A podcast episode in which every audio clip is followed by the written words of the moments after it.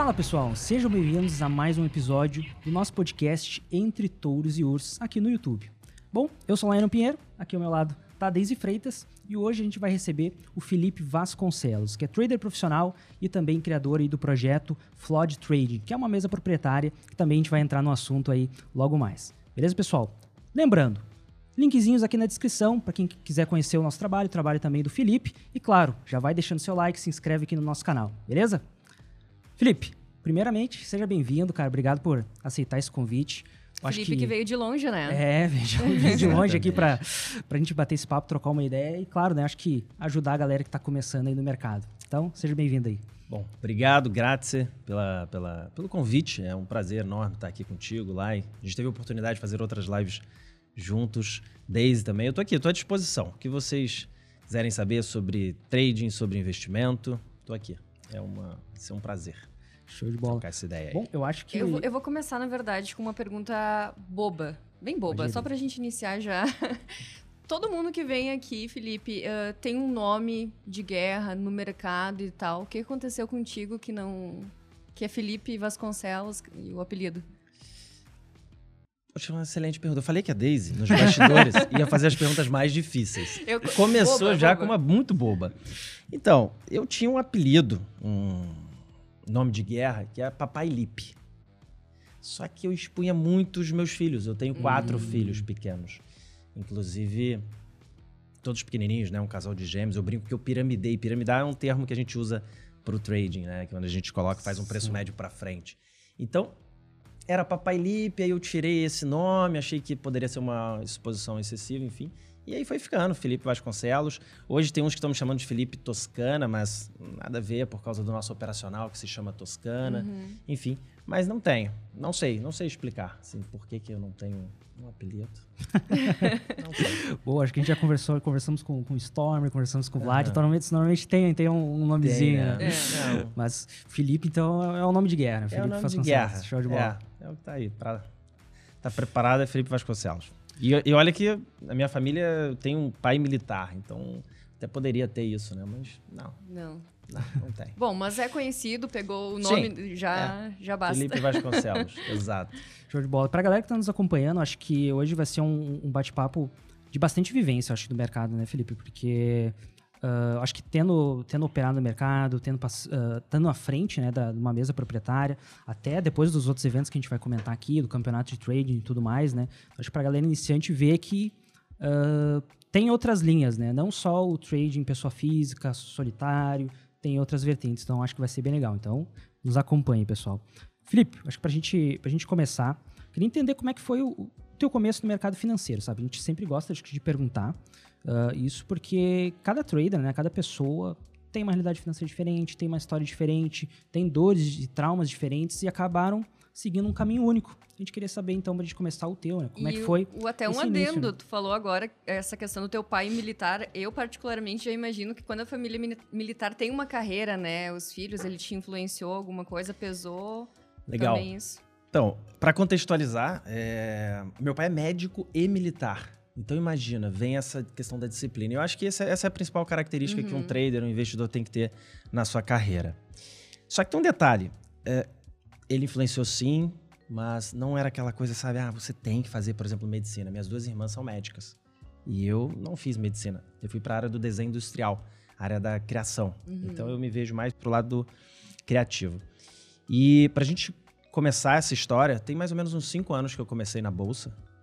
E meu principal objetivo na bolsa era ganhar dinheiro.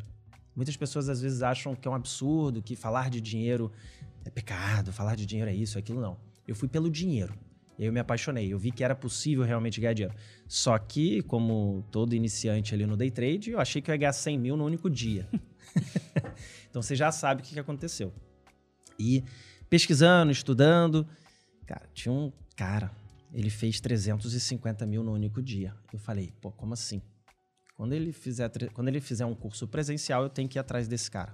Ele fez em São Paulo, eu fui. E aí eu comecei a entender esse mundo do day trade, falando especificamente do day trade. Então eu comecei pelo day trade, eu acho que a maioria começa por aí. É o caminho mais perigoso, é o caminho mais arriscado. Eu nem aconselho, né, as pessoas comecem por aí.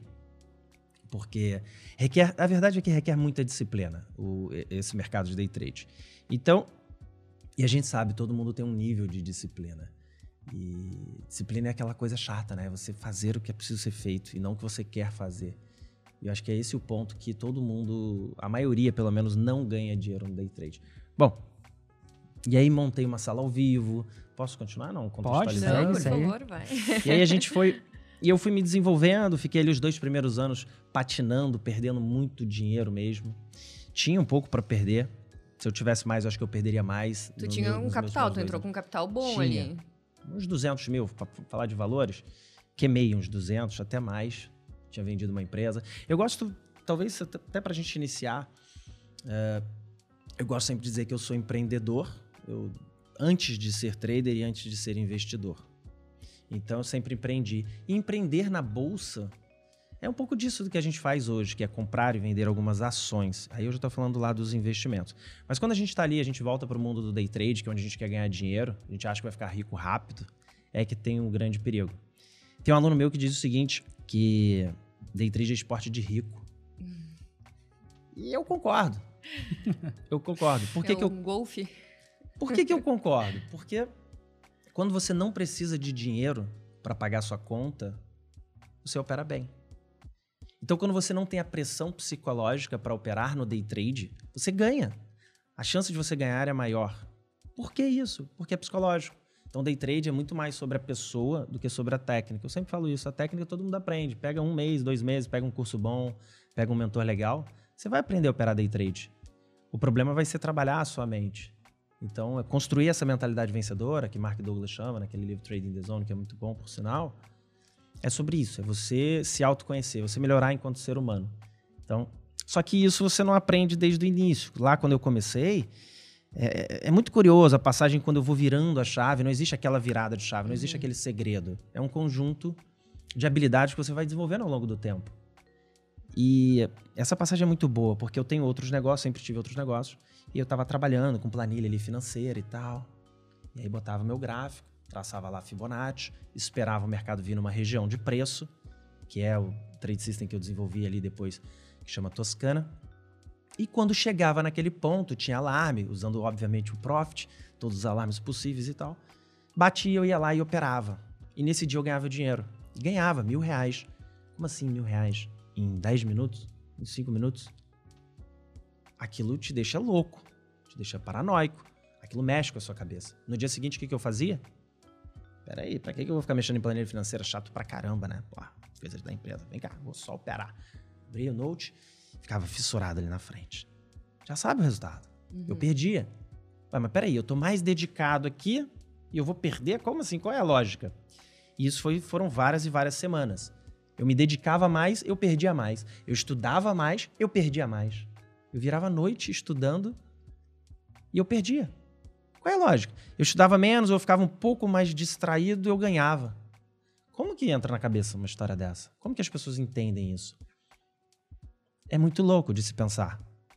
Mas você entra no overtrade porque a gente está associando trabalho. A gente aprendeu que trabalho é esforço, é movimento. Isso é da nossa essência. Então, se a gente ficar parado numa tela do computador esperando uma oportunidade, esperando o trade acontecer, a sensação é que você não está trabalhando, você está se auto-boicotando. E que vão ter as pessoas, a família e todo mundo, é, não faz nada não, vai ficar lá a manhã inteira vendo tela de computador. Muitos ainda pensam isso sobre o day trader. Essa profissão que vai sendo desenvolvida aqui nos Estados Unidos já é muito mais reconhecida. Então, é muito louco. Quanto menos eu operava, mais eu ganhava. Quanto menos indicadores, informações eu buscava no mercado, porque eu queria testar isso logo no dia seguinte. Quando eu fui simplificando a coisa, eu passei a ganhar dinheiro. Aí eu fui e montei a sala ao vivo, já num processo de consistência. E eu precisava transmitir isso. Chamei dois amigos. Olha, eu vou botar um capital para vocês, vocês vão operar isso aqui. Eu quero que vocês validem o meu operacional. Ou seja, duas pessoas totalmente distintas, eu precisava ensinar essas pessoas a operarem. E elas começaram. E foram dois perfis completamente diferentes. Um era mais agressivo, era, o outro era conservador, o que era ótimo. O mais agressivo ganhou dinheiro. O conservador patinou durante uns quatro meses. Patinou por quê? Porque ele tinha medo. Ele não abria as operações. Ele não seguia o operacional.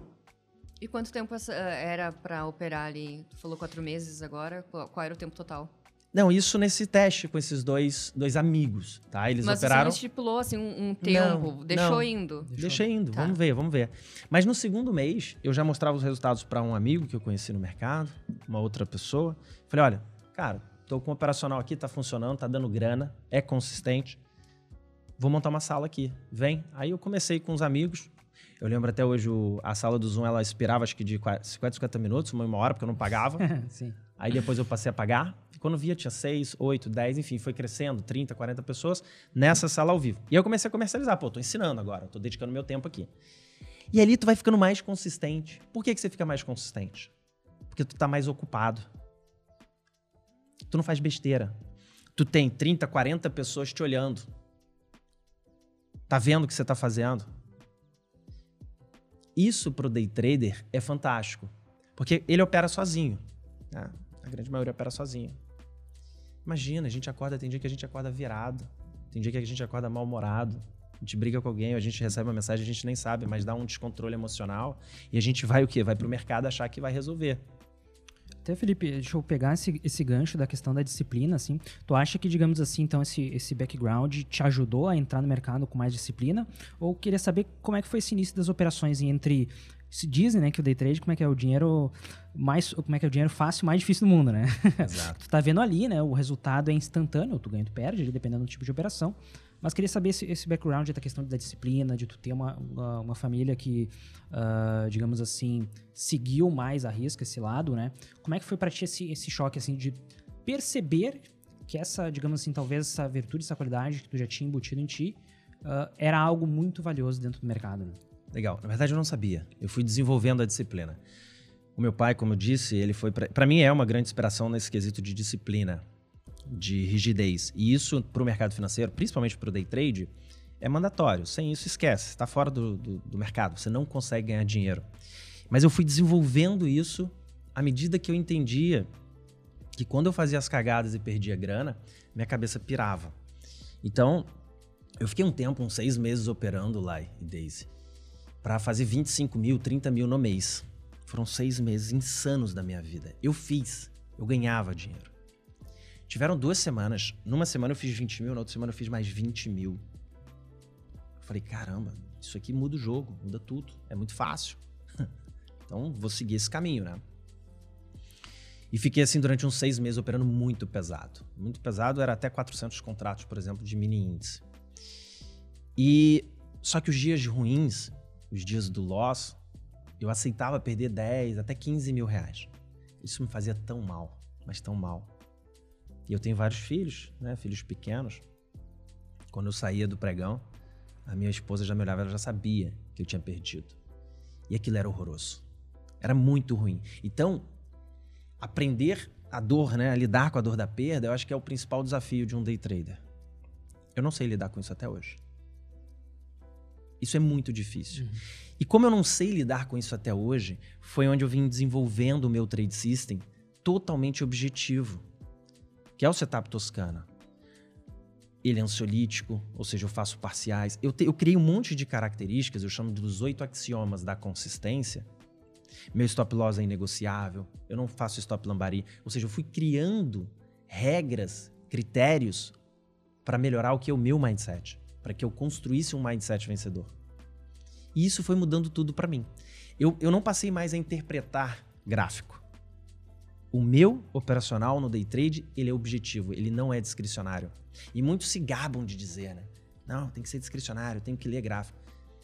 Quem ganha dinheiro com esse tipo de operacional, eu bato palma, mas eu, Felipe, não consigo. Sabe por quê? Eu sou extremamente ansioso. Eu acho que a maioria das pessoas são ansiosas, cada um em um nível, mas eu sou ansioso. Eu percebi que eu era ansioso. Eu queria ganhar dinheiro rápido. Às vezes eu tinha uma conta para pagar de 5 mil. Eu ia pro day trade falei, hoje eu vou pagar essa conta. O pior é que dava certo.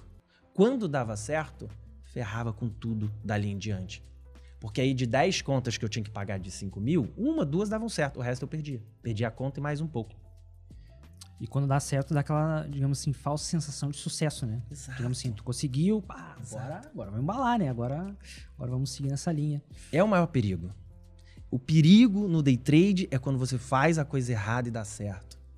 Quando você foge do teu operacional. Porque loss no day trade faz parte do profissional. Só que ninguém gosta de perder.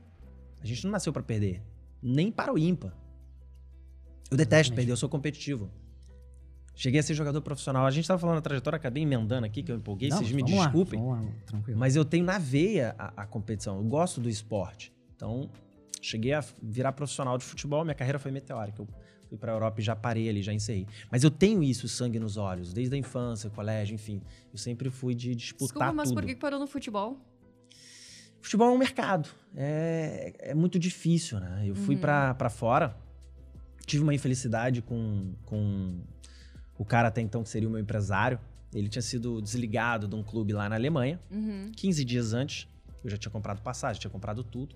E quando eu cheguei, ele me deu a notícia, mas ele não queria esfriar. Então ele saiu de um clube do qual eu iria, que é o Arminia Bielefeld. É um time que na época estava na primeira divisão da Alemanha, da cidade de Bielefeld. Então, cheguei lá e eu fiquei mais perdido do que cego em tiroteio, igual no Brasil, porque virou um business muito Uhum. forte. Uhum.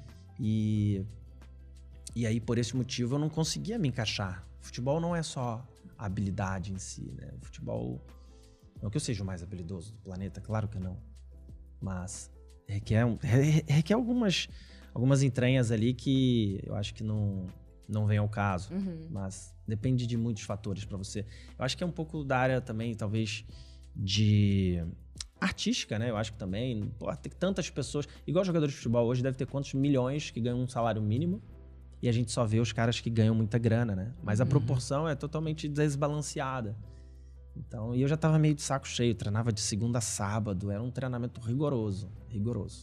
Mas é, deixa eu até, já que a gente entrou nesse tópico aí, Felipe, eh, puxar esse assunto, porque ah, tem muitos, muitas pessoas que fazem essa, essa comparação entre, entre o esporte, entre ah, operação em bolsa de valores, Perfeito. alta performance e tudo mais. Tu acha que esse, esse, essa tua história também te agregou alguma coisa? Tu acha que pô- pôde tirar em questão, até que tu comentou, né? Pô, treinava de segunda a sábado ali, pô, todos os dias, era puxado.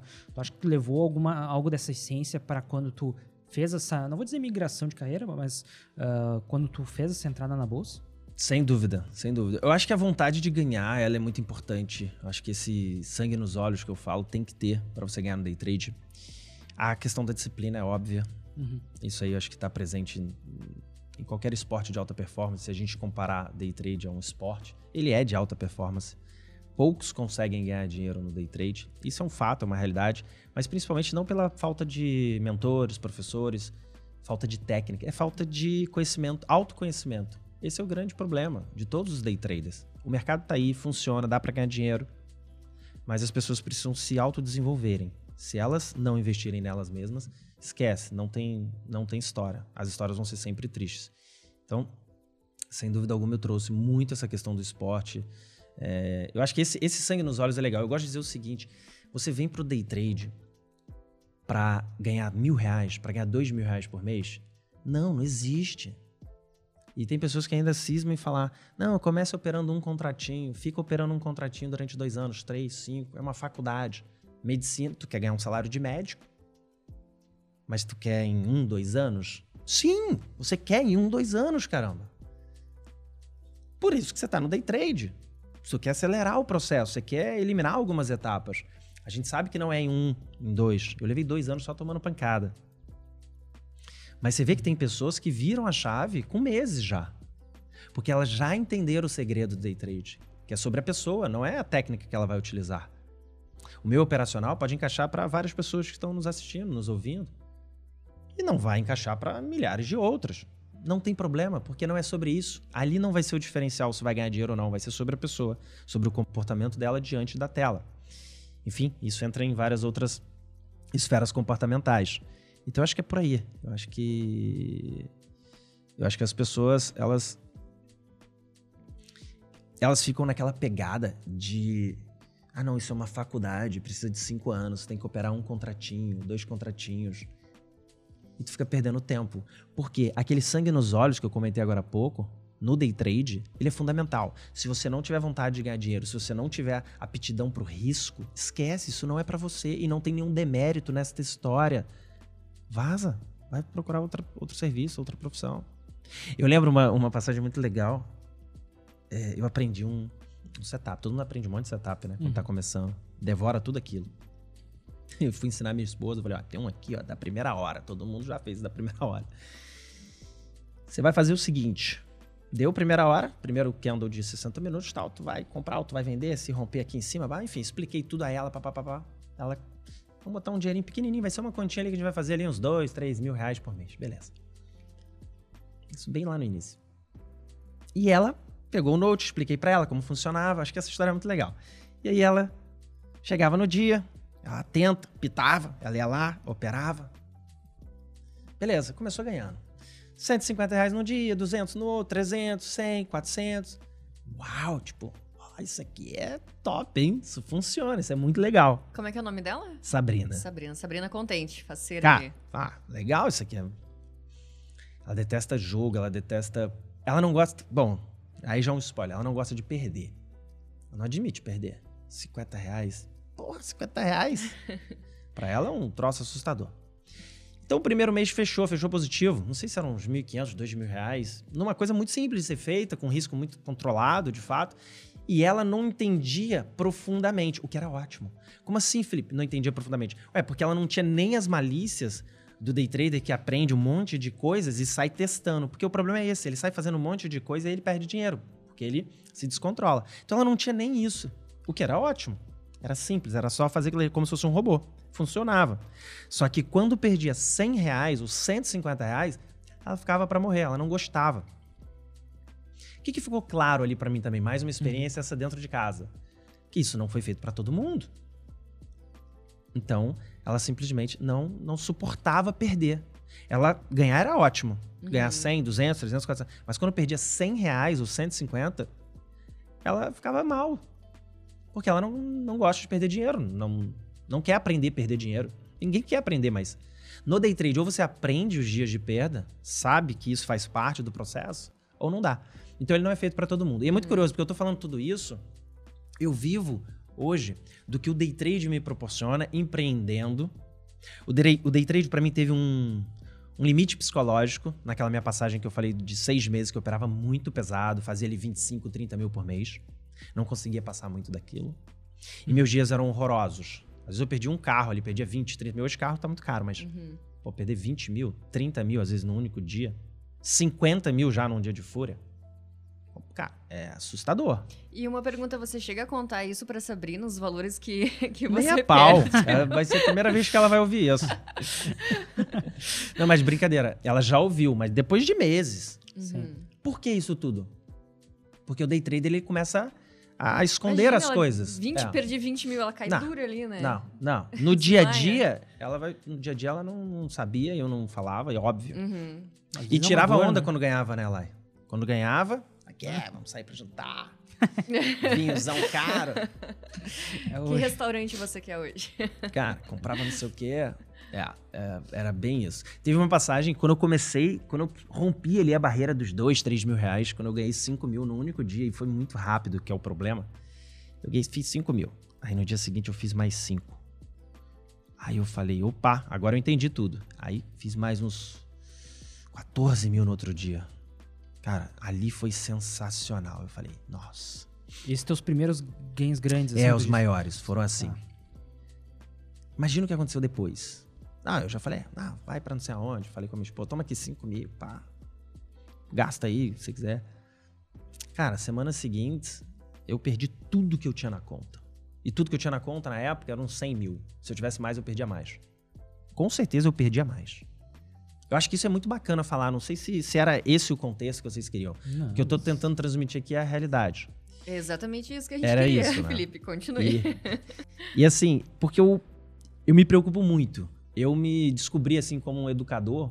Foi por acaso mesmo, porque as pessoas entendiam em mim, viam em mim uma didática legal, conseguiam compreender o que eu falava. E aí eu acho que vem a história toda da mesa proprietária. Que hoje a gente tem uma mesa proprietária. Muitas pessoas não fazem a mínima ideia, já estão no mercado de day trade há muito tempo e não sabem do que se trata. E a mesa proprietária, ela é uma ferramenta disciplinadora. Portanto, para mim, não é porque eu tenho a mesa proprietária e eu digo isso porque eu quero traders operando na nossa mesa proprietária. É porque para mim é o que faz sentido para um day trader ganhar dinheiro. Mesa proprietária, para quem não sabe, opera com o nosso capital. O trader faz um exame de seleção, ou seja, ele faz um teste com alguns parâmetros. Ele tem um limite de risco, ele tem uma meta para bater financeira, quantidade de contratos, paga por esse exame 250 reais, 500, mil, vai até 3 mil reais. Ele passa nesse ele tem 45 dias para passar no exame. Se ele passa, ele entra para nossa mesa real. A gente chama de mesa real. Ele passa a operar com o meu capital. Olha que bacana isso. Eu diversifico meu, meu risco. Hoje eu tenho mais de 150 traders operando na mesa real para mim. Uhum. A ansiedade deles está tá tudo sendo diluída, porque são 150 ansiedades para controlar. a minha está aqui só em observar e ver se eles estão ganhando ou não. Cada um tem um operacional, diversifica o risco. Você pode operar com qualquer trade system que você tiver. E eles têm um cara ali atrás para estopar eles. Ou seja, eu fazia TEDzinha. Dava 4 horas da tarde, a gente estava operando, operando e perdendo. O que a gente faz? Quebra a conta, manda uma TED para corretora e opera mais. E quebra, e quebra. Quantas vezes eu já zerei minha conta? Isso é muito comum, isso é normal. Mas não deveria.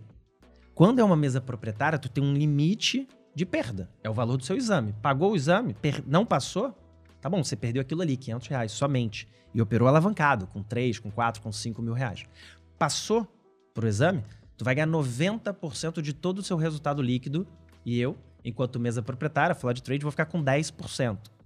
É esse o nosso modelo de negócio, que já tem nos Estados Unidos mais de 8 mil mesas proprietárias. Isso ia até puxar um ponto. Acho que lá é Sim, é muito mais difundido, muito. muito. Até eu te questionar da onde veio a ideia da mesa, né? Digamos assim, se tu pegou essa referência lá de fora, ou daqui a pouco tu já viu, começou a ver o cenário brasileiro, né? Depois tu conta para nós. Sim, sim. Acho que a ideia de como surgiu a mesa em si foi do meu sócio, Fábio Dávila, que era meu aluno, ele me conheceu ali na sala ao vivo. Ele ficou um ano e pouco comigo. Ele aprendeu setup toscana, é um cara mais.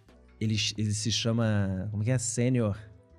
É um iniciante sênior, que ele se, se auto É, porque é um cara vivido, um cara que tem um background todo de empresas ali. Pô, deve estar com seus 50, com cara de 60, enfim. Mas aí, ele, ele ficou lá um ano comigo na sala ao vivo, aprendeu o setup toscana, viu as cagadas que ele mesmo fazia. Um cara super controlado, super centrado chegou um momento que ele começou a pesquisar sobre mesa proprietária. E é muito legal, porque ele trouxe essa informação para mim. Felipe, o que você acha de mesa proprietária? Tal? Pô, isso não vale nada, os caras querem só tirar dinheiro seu. Eles querem vender exame de seleção, isso não presta. Essa foi a real, de cara uhum. foi isso. Ele falou, Felipe, não é bem assim não, cara. Pô, não quero gastar meu capital, não sei o quê, papapá. Eu acho que faz sentido. Vou planilhar aqui, você me ajuda? Falei, claro, vambora. Aí ele planilhou, ele pesquisou as mesas no Brasil, várias, as principais, pegou umas seis, oito, botou tudo numa planilha, pegou os planos que essas mesas ofereciam, cruzou dados e tal. A gente fez uma reunião e a gente falou: ah, como assim? Porque o que eu ensinava em sala ao vivo tinha uma margem de perda maior do que a nossa meta. Então a gente tinha uma gordura para trabalhar para chegar numa meta, para alcançar um resultado. Nenhuma mesa oferecia isso. Tudo era o contrário. A meta era, por exemplo, 500 reais e o limite de, de perda era de 250 reais. Era desproporcional. Era muito difícil para o trader passar. E aí fazia todo sentido. Falei, é, realmente, peraí. Então vamos montar uma mesa? E ele fez o exame de seleção de uma mesa proprietária. E ele passou. Uhum. Vamos montar uma? Vamos. E assim foi, a gente montou. A gente percebeu que a mesa proprietária com planos justos faria, iria fazer sentido. E nenhuma no Brasil até hoje que a gente conhece, oferece igual a gente, com margem maior. Enfim, mas o mercado está se mexendo. A gente hoje já está figurando aí nas, nas cabeças do Brasil, então é, acho que é uma questão de tempo que eles vão entender que precisa ajudar o trader. E a gente tem uma mesa proprietária que, de fato, a gente quer o trader conosco. Sinal disso que a gente cresce muito, a gente está com, oficialmente, outubro de 2021. É, então a gente está aqui na gravação de hoje com um ano de mesa. Temos 150 traders na mesa real operando com o nosso capital. Isso é muito interessante. E como eu te dizendo ali, Lai, um pouquinho atrás, sobre essa questão de ser uma ferramenta disciplinadora, os grandes day traders do mundo operam através de mesa proprietária. Talvez só o termo que as pessoas não entenderam. Mas quem opera dentro de uma UBS, JP Morgan, Itaú, eles estão operando dentro dessa mesa proprietária do banco, uhum. dessa tesouraria, dessas instituições. Por que, que eles ganham? Ah, porque o dinheiro é infinito? Não, eles também perdem. Eles também são estopados. Eles também têm limites. Eles têm um gestor de risco por trás que, se eles fizerem cagada, eles são estopados. pela própria gestora, pela própria mesa proprietária, nos Estados Unidos também. Então, faz total sentido, se você quer entrar no universo do day trade, entrar pela mesa proprietária. Tu já tem um suporte de gestão de risco, pessoas que entendem do mercado lá dentro, né? Eh, Até eu dei, eu dei uma risada porque eu lembrei, né? Imagina se o banco opera sem gestão de risco, né? Na verdade já aconteceu e virou filme, né? Então, pra, pra quem já sabe que já teve ali uma pessoa na Europa que quebrou um banco ali, né? Operando, se não me engano, era na Eu não contratos sei, por futuros favor, na me conta, eu tô Malásia. curiosa. Agora não lembro em que país foi, né? Mas eh, tem, tem um filme antigo onde o trader f- viajou para um país asiático. Agora eu só não me recordo o país, né? Para operar contratos futuros, acabou dando uma crise no país. Ele ficou se alavancando, se alavancando com o dinheiro do banco. Que Só que, claro, né? Ele, ele, ele contava que tinha, digamos assim, eh, essa alavancagem que ele estava usando era algum cliente que estava Uhum. financiando. Uhum. Só que o cliente era ele mesmo, né? Era o banco, né, no caso. né? que ele abriu uma conta pro Tiro no banco e acabou quebrando o banco. então, eh, virou filme. Tem, acho que é uh, Rogue Trader o nome do, do, do filme, né? Então, para quem, quem quiser assistir ali, mas realmente, né? É um exemplo até simples, mas, bom, até uma instituição financeira, se não tiver um sistema de gestão de risco, um controle de risco eficiente, pô, vai quebrar. Não existe dinheiro infinito, né? Então, Exato. Eu acho que é essa acho que é a principal ferramenta que a gente criou até hoje para um trader ganhar dinheiro, para um day trader ganhar dinheiro no mercado. Porque você começa com pouco dinheiro. O day trade é super alavancado por natureza. Imagina. Você perde a cabeça. No início você perde a cabeça. Porque ganhar é fácil. Todo mundo vai ganhar. Se alguém ficar um dia comigo, eu vou ensinar um operacional. Na mesma semana, provavelmente ela vai ganhar um dinheiro. E aí a pessoa enlouquece, ela acha que ela vai ganhar sempre aquilo ali. E ela não ganha sempre. E lidar com os dias de perda que vai ser o grande baralho. Acho que até o valor, se me permitir adicionar, Felipe, eh, o valor financeiro às vezes mexe com a pessoa, né? E tu comentou, bom, pra quem entra no day trade, tem, eh, se espera um resultado maior, né? Pô, tu tá passando risco, tu tá comprando risco e tudo mais. Ah, bom, eu até defendo ali o, o pessoal, acho que tem vários day trades com realidades financeiras diferentes, né? Às vezes, pô, dois mil reais pra alguém é muito dinheiro. Ele vai pra um day trade, o cara bota mil reais na conta, ganha 500, né? Fez 50%, por exemplo, numa operação. Pô, já E eu até psicológico, né? coloco mais uma questão em cima, Felipe, porque você eh, falou abertamente aqui, meu pai é médico, tem carreira militar, meus irmãos se formaram em medicina, ou seja, você tem uma estrutura boa, né? Sim. E já começou com Sim. bastante também com uma grana. Para as pessoas que estão ouvindo, assistindo a gente, que não, não deu né, essa sorte de vir já numa família bem estruturada, ah, como essa questão também de quem quer entrar ou, ah, no mercado, mas tem pouca, pouco dinheiro. Como é, que, co- como é que você enxerga essas pessoas, sendo que a tua realidade foi diferente para entrar no mercado também? Sim, legal. É, assim, da parte do mercado financeiro em si, eu não tive essa ajuda. Claro, mas a gente tem uma estrutura familiar, então a gente tem uma segurança. Imagino para as pessoas que não tenham né, essa estrutura, seja mais difícil. Acho que isso faz total sentido. Claro, a gente não pode ser hipócrita. É, mas o que eu oriento para todos os nossos alunos, traders, que me procuram, é. Primeiro, o day trade é um esporte de alta performance, se a gente pode chamar ele de esporte. Não foi feito para todo mundo. Se você não tem, por exemplo, dentro do meu operacional do qual eu ensino 3 mil reais, não comece, não faça. Não entre nessa onda de fazer um contratinho e tal, tal, tal. Então, não foi feito para todo mundo. Essa é a real. Não adianta. Ah, eu vou juntar 3 mil. O que, que é o ideal, Felipe? Juntar 9 mil reais. Para começar no day trade, eu sugiro no mínimo 9 mil reais. E a gente está falando de três caixas de 3 mil. Você vai operar a primeira caixa de 3 mil.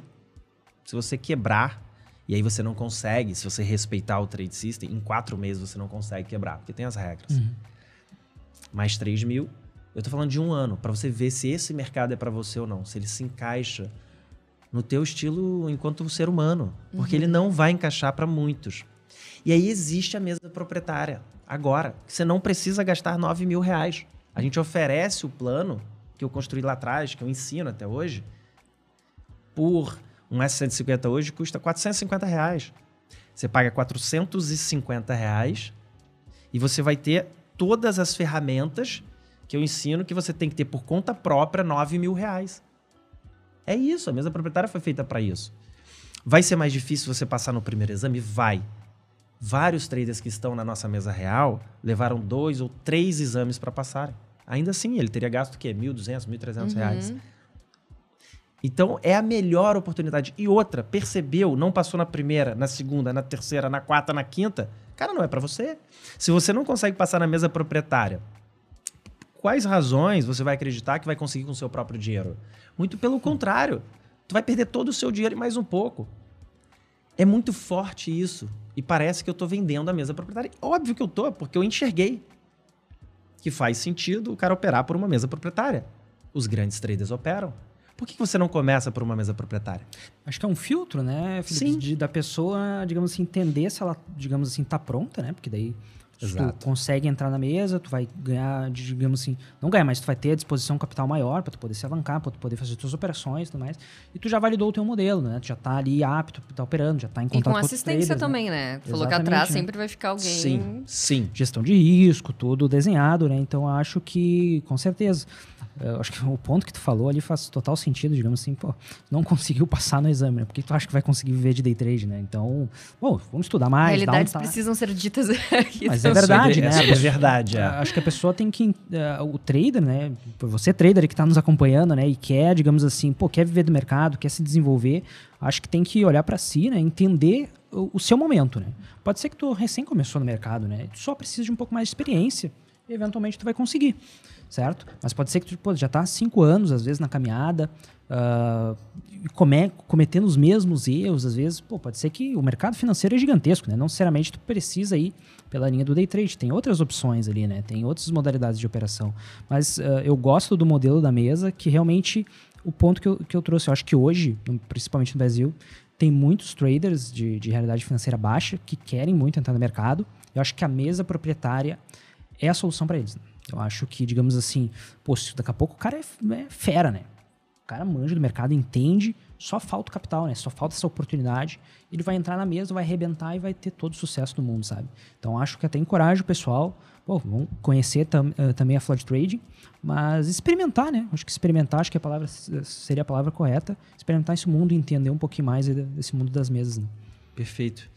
É, e assim, a primeira etapa para você ir para uma mesa proprietária, é claro, você tem que ter um operacional. Você precisa de uma técnica, de um gerenciamento de risco, e aí se informa o tal do mindset. A gente chama desse tripé do day trade. Técnica, gerenciamento de risco, mindset. Eu gosto de dizer sempre o seguinte, não adianta tu aprender uma técnica também e um gerenciamento de risco mais ou menos, porque você vai formar uma mentalidade perdedora. Se você não tiver um trade system, e trade system é a composição desses pilares, imagina, eu aprendi uma técnica mais ou menos. Eu aprendi a gerenciar meu risco de uma forma estranha. Você vai formar uma mentalidade perdedora. Então, primeiro, você precisa de fato aprender com pessoas sérias. Claro, tem várias no mercado. A gente sabe que tem pessoas que não são, mas tem muitos. Inclusive, na nossa página tem uma área nova, chama Educação, Flor de Educação. Lá a gente recomenda mentores, lá a gente recomenda profissionais. E você pode aprender, ah, eu gosto mais de ir para a linha do fluxo, do tape reading, uhum. vai. Eu gosto da análise técnica, eu gosto do price action, sem problemas. O meu é price action. Mas eu não obrigo ninguém a aprender o que eu ensino. A pessoa vai aprender se ela gostar da minha didática, se ela entender um pouquinho do meu operacional. Tem um monte de opções boas. Agora, aprendeu, sabe operar, aí sim vem fazer o exame. E o exame de seleção é a é o mais próximo da realidade possível, porque você já bota um dinheiro seu real para pagar o exame. Uhum. E se você passar, você está na mesa real no dia seguinte. A gente brinca, eu brinco com meu sócio no início do, do mês, é chuva de Pix. A gente está pagando os nossos traders da mesa real. Tem trader que já ganhou mais de 20 mil. Tem trader que está ganhando 5 mil, 10 mil, 2 mil. Tem os que ganham 500, 400, mil. Mas estão num processo. Isso é muito legal. Uhum. E eles não estão arriscando o capital deles. Então a gente tem os dois públicos. O público que não tem capital nenhum, que precisaria de 3 a 9 mil reais para operar com tranquilidade day trade. Porque se day trade você entrar com pouco dinheiro e você tiver a pressão por buscar o dinheiro para pagar as suas contas, esquece, você vai perder tudo e mais um pouco. Que não foi feito para isso. Vai mexer com a sua cabeça, mexeu com a sua cabeça, você perde técnica, perde risco, perde dinheiro. E a mesa proprietária ela vai tampando todos esses problemas mais graves na vida de um day trader. É curioso falar, porque sempre reforço de novo, parece que eu estou querendo vender os exames de seleção, mas de fato é isso. Para mim, hoje é a melhor ferramenta para um day trader se tornar um profissional. É a ferramenta mais segura, menos e, arriscada. Felipe, quero entrar numa mesa, vou lá, faço teste e passei. Eu faço por casa, aí como é que funciona a estrutura, assim, para eu Legal. imaginar isso? Desde é 100% digital. Então, você entra no nosso site, floodtrade.com, você vai escolher o seu plano, tira a sua dúvida no WhatsApp, lê o regulamento no WhatsApp, que a gente tem um atendimento sempre ali de prontidão. As pessoas que trabalham no nosso atendimento, todas elas foram meus alunos, então todos são traders, todos sabem as dores, anseios, do que a pessoa do outro lado está passando. Porque a pessoa que procura a gente, ela tem um sonho, ela quer ganhar dinheiro, ela quer melhorar a sua vida, dos seus familiares, quer realizar sonhos. Qual o problema nisso? E a mesa proprietária ajuda justamente ela não perder muito a mão. E aí, às vezes, ela vai atrás de um sonho e quando vê, ela está perdendo muita grana. Então, ela ajuda nisso.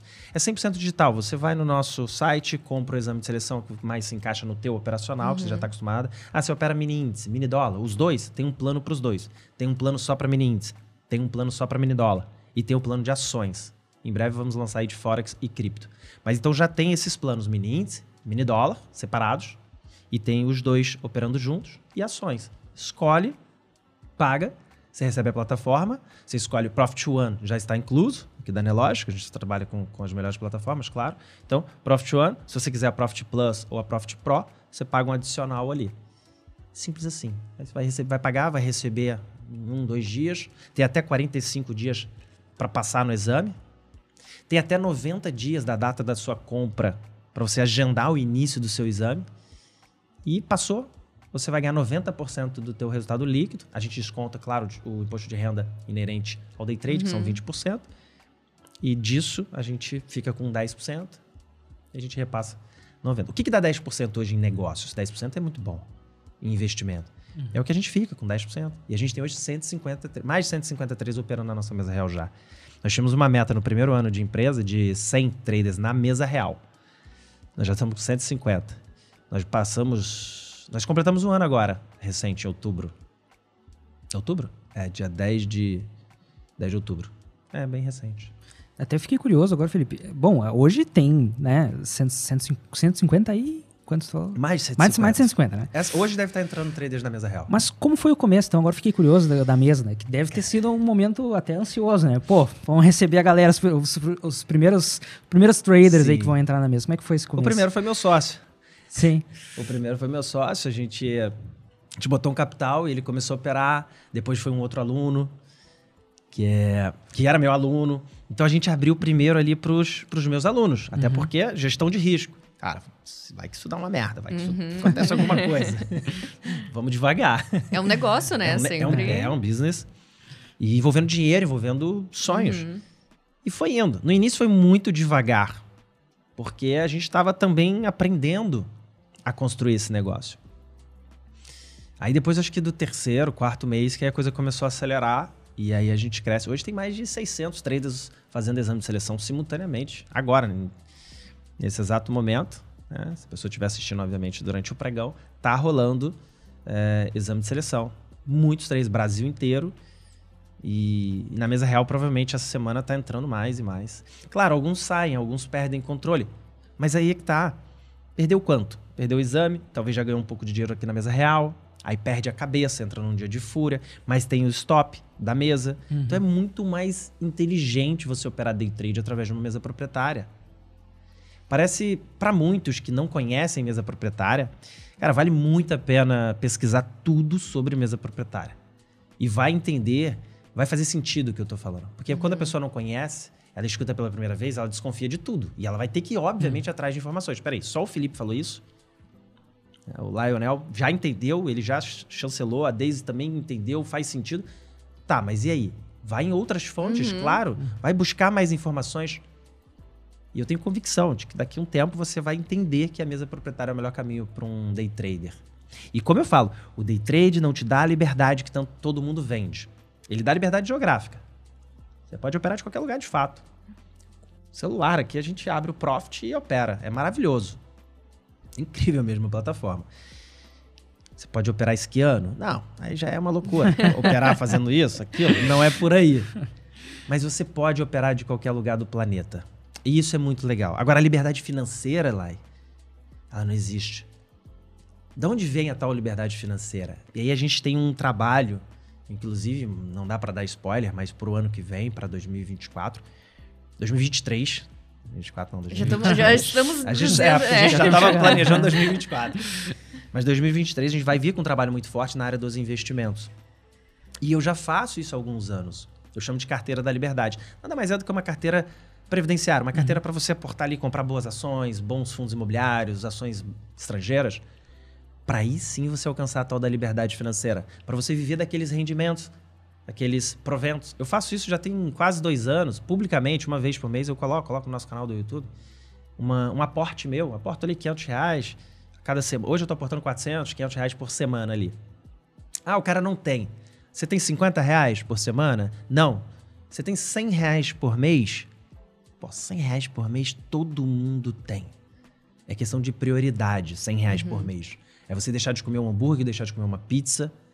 É entender que para você ter um futuro melhor, você precisa começar a investir. E você não vai mudar a tua vida botando 50 ou 100 reais por mês. Mas você vai adquirir um conhecimento necessário para mudar lá na frente a história da tua família e de gerações. Acho que esse é o grande ponto. Se você ir colocando todo mês ali um pouquinho, comprando fundo imobiliário, comprando uma ação, enfim, tem uma técnica. Aí daqui a pouco você vai ter um patrimônio e aí sim, ele vai te dar uma renda passiva para você viver a tal da liberdade financeira. O day trade é um trabalho. A gente fez, eu fiz uma série uma vez, a origem da liberdade. Qual é a origem da liberdade? É o trabalho. Warren Buffett, eh, eu sempre trago ele, é um dos maiores investidores americanos. Acho que o maior, né? Americano, o maior de todos os tempos. A gente tem o Luiz Barth também aqui, o nosso velhinho, o nosso Warren Buffett brasileiro, que é o maior investidor pessoa física do Brasil. Como que esses caras ficaram milionários? Aí as pessoas veem hoje, enxergam para eles, ah, bolsa de valores, tal, tal, tal. Não, não existe isso, gente. As pessoas não param para refletir, entender a origem das coisas. Foi o trabalho. O Warren Buffett foi um empreendedor. Desde novo, trabalhou, empreendeu. Luiz Barsi tinha um emprego só para fazer aporte na carteira da liberdade dele, que ele chama de carteira previdenciária. Então, eles conquistaram os primeiros milhões de dólares e milhões de reais, foi com trabalho. A gente tá aqui trabalhando. A gente ganha o nosso dinheiro. O que a gente faz com ele? A gente gasta, né? A gente gasta muito. Tem que parar, tem que pegar um pouquinho e investir. Pegar um pouquinho e investir. Lá na frente você vai usufruir. A bolsa serve para rentabilizar esse patrimônio, para multiplicar no longo prazo. A bolsa de valores ela é muito poderosa no longo prazo. E é muito, é um paradoxo. Eu tô falando bastante de day trade e agora eu tô vindo para o mundo já que não é do day trade, mas eu acho que essa conexão é legal para as pessoas Exato. entenderem Uhum. onde, Entendo onde eu quero chegar. Eu começo no day trade, tá? Eu ganho meu dinheiro aqui. O que, que eu faço com ele? Gasto? Não. E aí não tem nada a ver mais com bolsa, com day trade, tem a ver com um comportamento sobre a educação financeira que você tem. Se você começar a buscar informações sobre educação financeira, educação doméstica, começar a controlar teu dinheiro, aí o jogo vira. Mas não é hoje. O Warren Buffett diz: ninguém quer ficar rico devagar. É a frase dele, eu gosto muito. ninguém quer ficar rico devagar. No início dessa transmissão, eu falei o quê? Que eu queria ganhar 100 mil no único dia. e aí você vai vendo que a realidade não é por aí. É o longo prazo. O segredo da bolsa é o longo prazo, está provado. Não tem nada melhor do que a bolsa de valores no longo prazo. E aí o day trade vem esse paradoxo, né? Poxa, day trade eu preciso ganhar dinheiro no dia.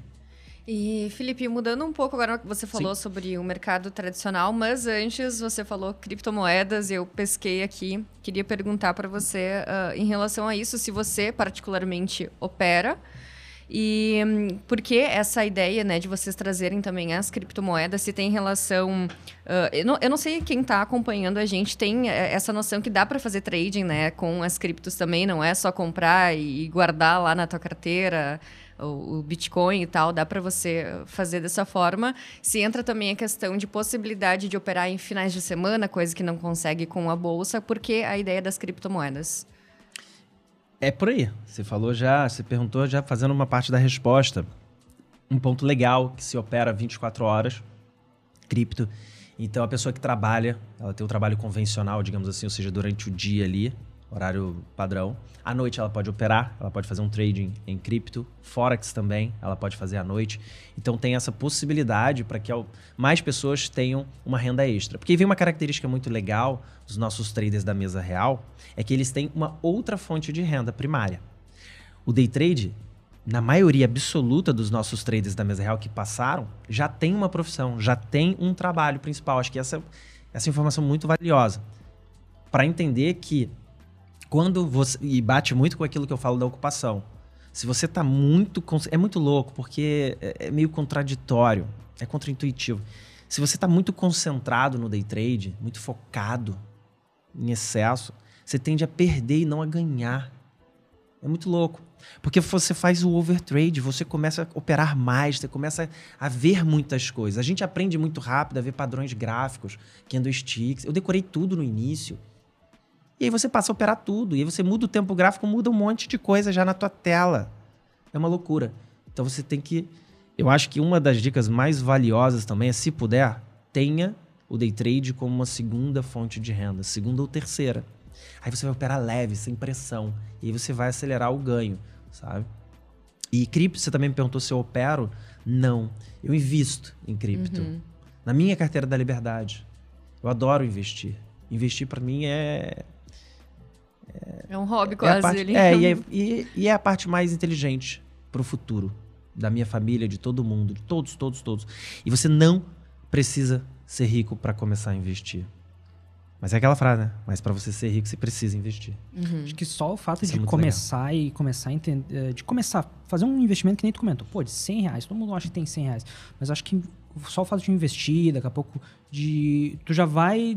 para quem nunca estudou educação financeira, pra não, daqui a pouco não, não teve esse tipo de acesso vai começar a pensar um pouco melhor, né? Mudar deck... a forma de pensar Exatamente, também, né? né? Até no day trade. Sim. Tem, tem muitas pessoas ali que até mandam mensagem para nós, para nós ali.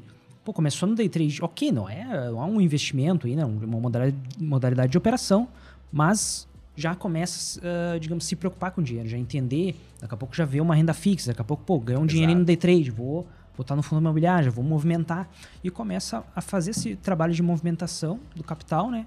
E acaba aprendendo mais e daqui a pouco pesquisa mais e vai assim vai evoluindo, né? Então, querendo ou não, é uma porta de entrada, né? A bolsa é uma grande porta de entrada ali para para educação financeira, para conhecer um pouco mais ali, né? Exatamente, Lai. É por aí. Ah, para você alcançar essa tal da liberdade que todos buscam, liberdade de escolha, o maior dividendo que o dinheiro pode pagar é a liberdade. O maior dividendo que o dinheiro pode pagar é a liberdade. Essa frase eu roubei do, do Morgan House, do livro A Psicologia Financeira. Esse livro A Psicologia Financeira é maravilhoso, eu recomendo para todo mundo. E ele diz: o maior benefício que o dinheiro pode comprar hoje em dia é a tal da liberdade. E não a liberdade poética, romantizada. Não. É a liberdade real, é a liberdade de tempo. É a liberdade de escolhas. Você poder fazer o que quiser, a hora que quiser, com quem quiser, uhum. onde quiser, quando quiser. E é difícil. Você pegar aí, ó, seus amigos, bota num dedo, numa mão aqui, ó. Cinco amigos mais próximos. Quem tem essa liberdade plena? De tempo, liberdade geográfica, liberdade financeira, liberdade mental. Poucos têm. É. Mas porque as pessoas, eu acho que também elas não refletem, não fazem esse exercício. Eu acho que essa, esse nosso podcast aqui, videocast, não sei como é o nome disso. é, ele videocast, vai... né, basicamente. Podcast no nome, mas é. em teoria. Ele, ele é muito mais de reflexão, muito mais de mindset. Não sei nem se era para levar para esse tom a conversa, mas cara, eu acho que isso talvez possa abrir, ajudar as pessoas a uhum, refletir e pensarem sim. um pouco o propósito delas até de vida. Exato. E isso me ajudou muito quando também, também passei a ter filhos. Né? Então, quando eu tive meus filhos, minha responsabilidade aumentou. Eu sou um cara que gosto do risco, de assumir o risco. E isso me tornava um cara com um perfil muito agressivo no day trade, o que é muito perigoso. Hoje eu sou muito agressivo nos investimentos e isso é maravilhoso. Isso não tem perigo. Uhum. Quando eu falo de investimentos, claro, de longo prazo, né? porque todo investimento tem risco, obviamente. Então, assim, é que o day trade é um trabalho extremamente arriscado por natureza e que requer um nível de, de autoconhecimento fora da caixinha. Ele é muito, ele é muito forte. Né?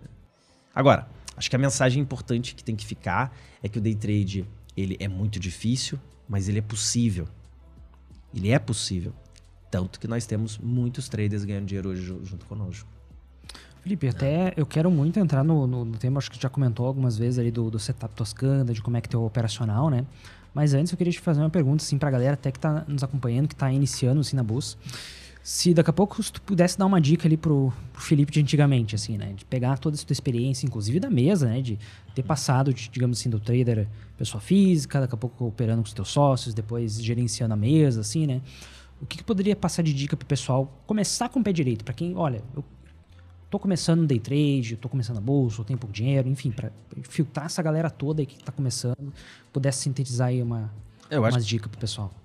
acho que o primeiro passo tem que buscar o conhecimento inicial. Eu faria o aulão Trade System Toscana, claro, aprenderia o meu método, porque o meu método ele é muito trabalhado nessa questão psicológica e que eu acho que ajuda o day trader.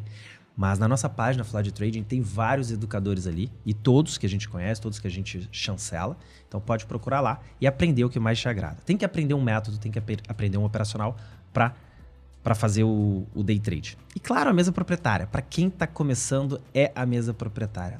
Vai testar um operacional? Testa num exame da mesa proprietária.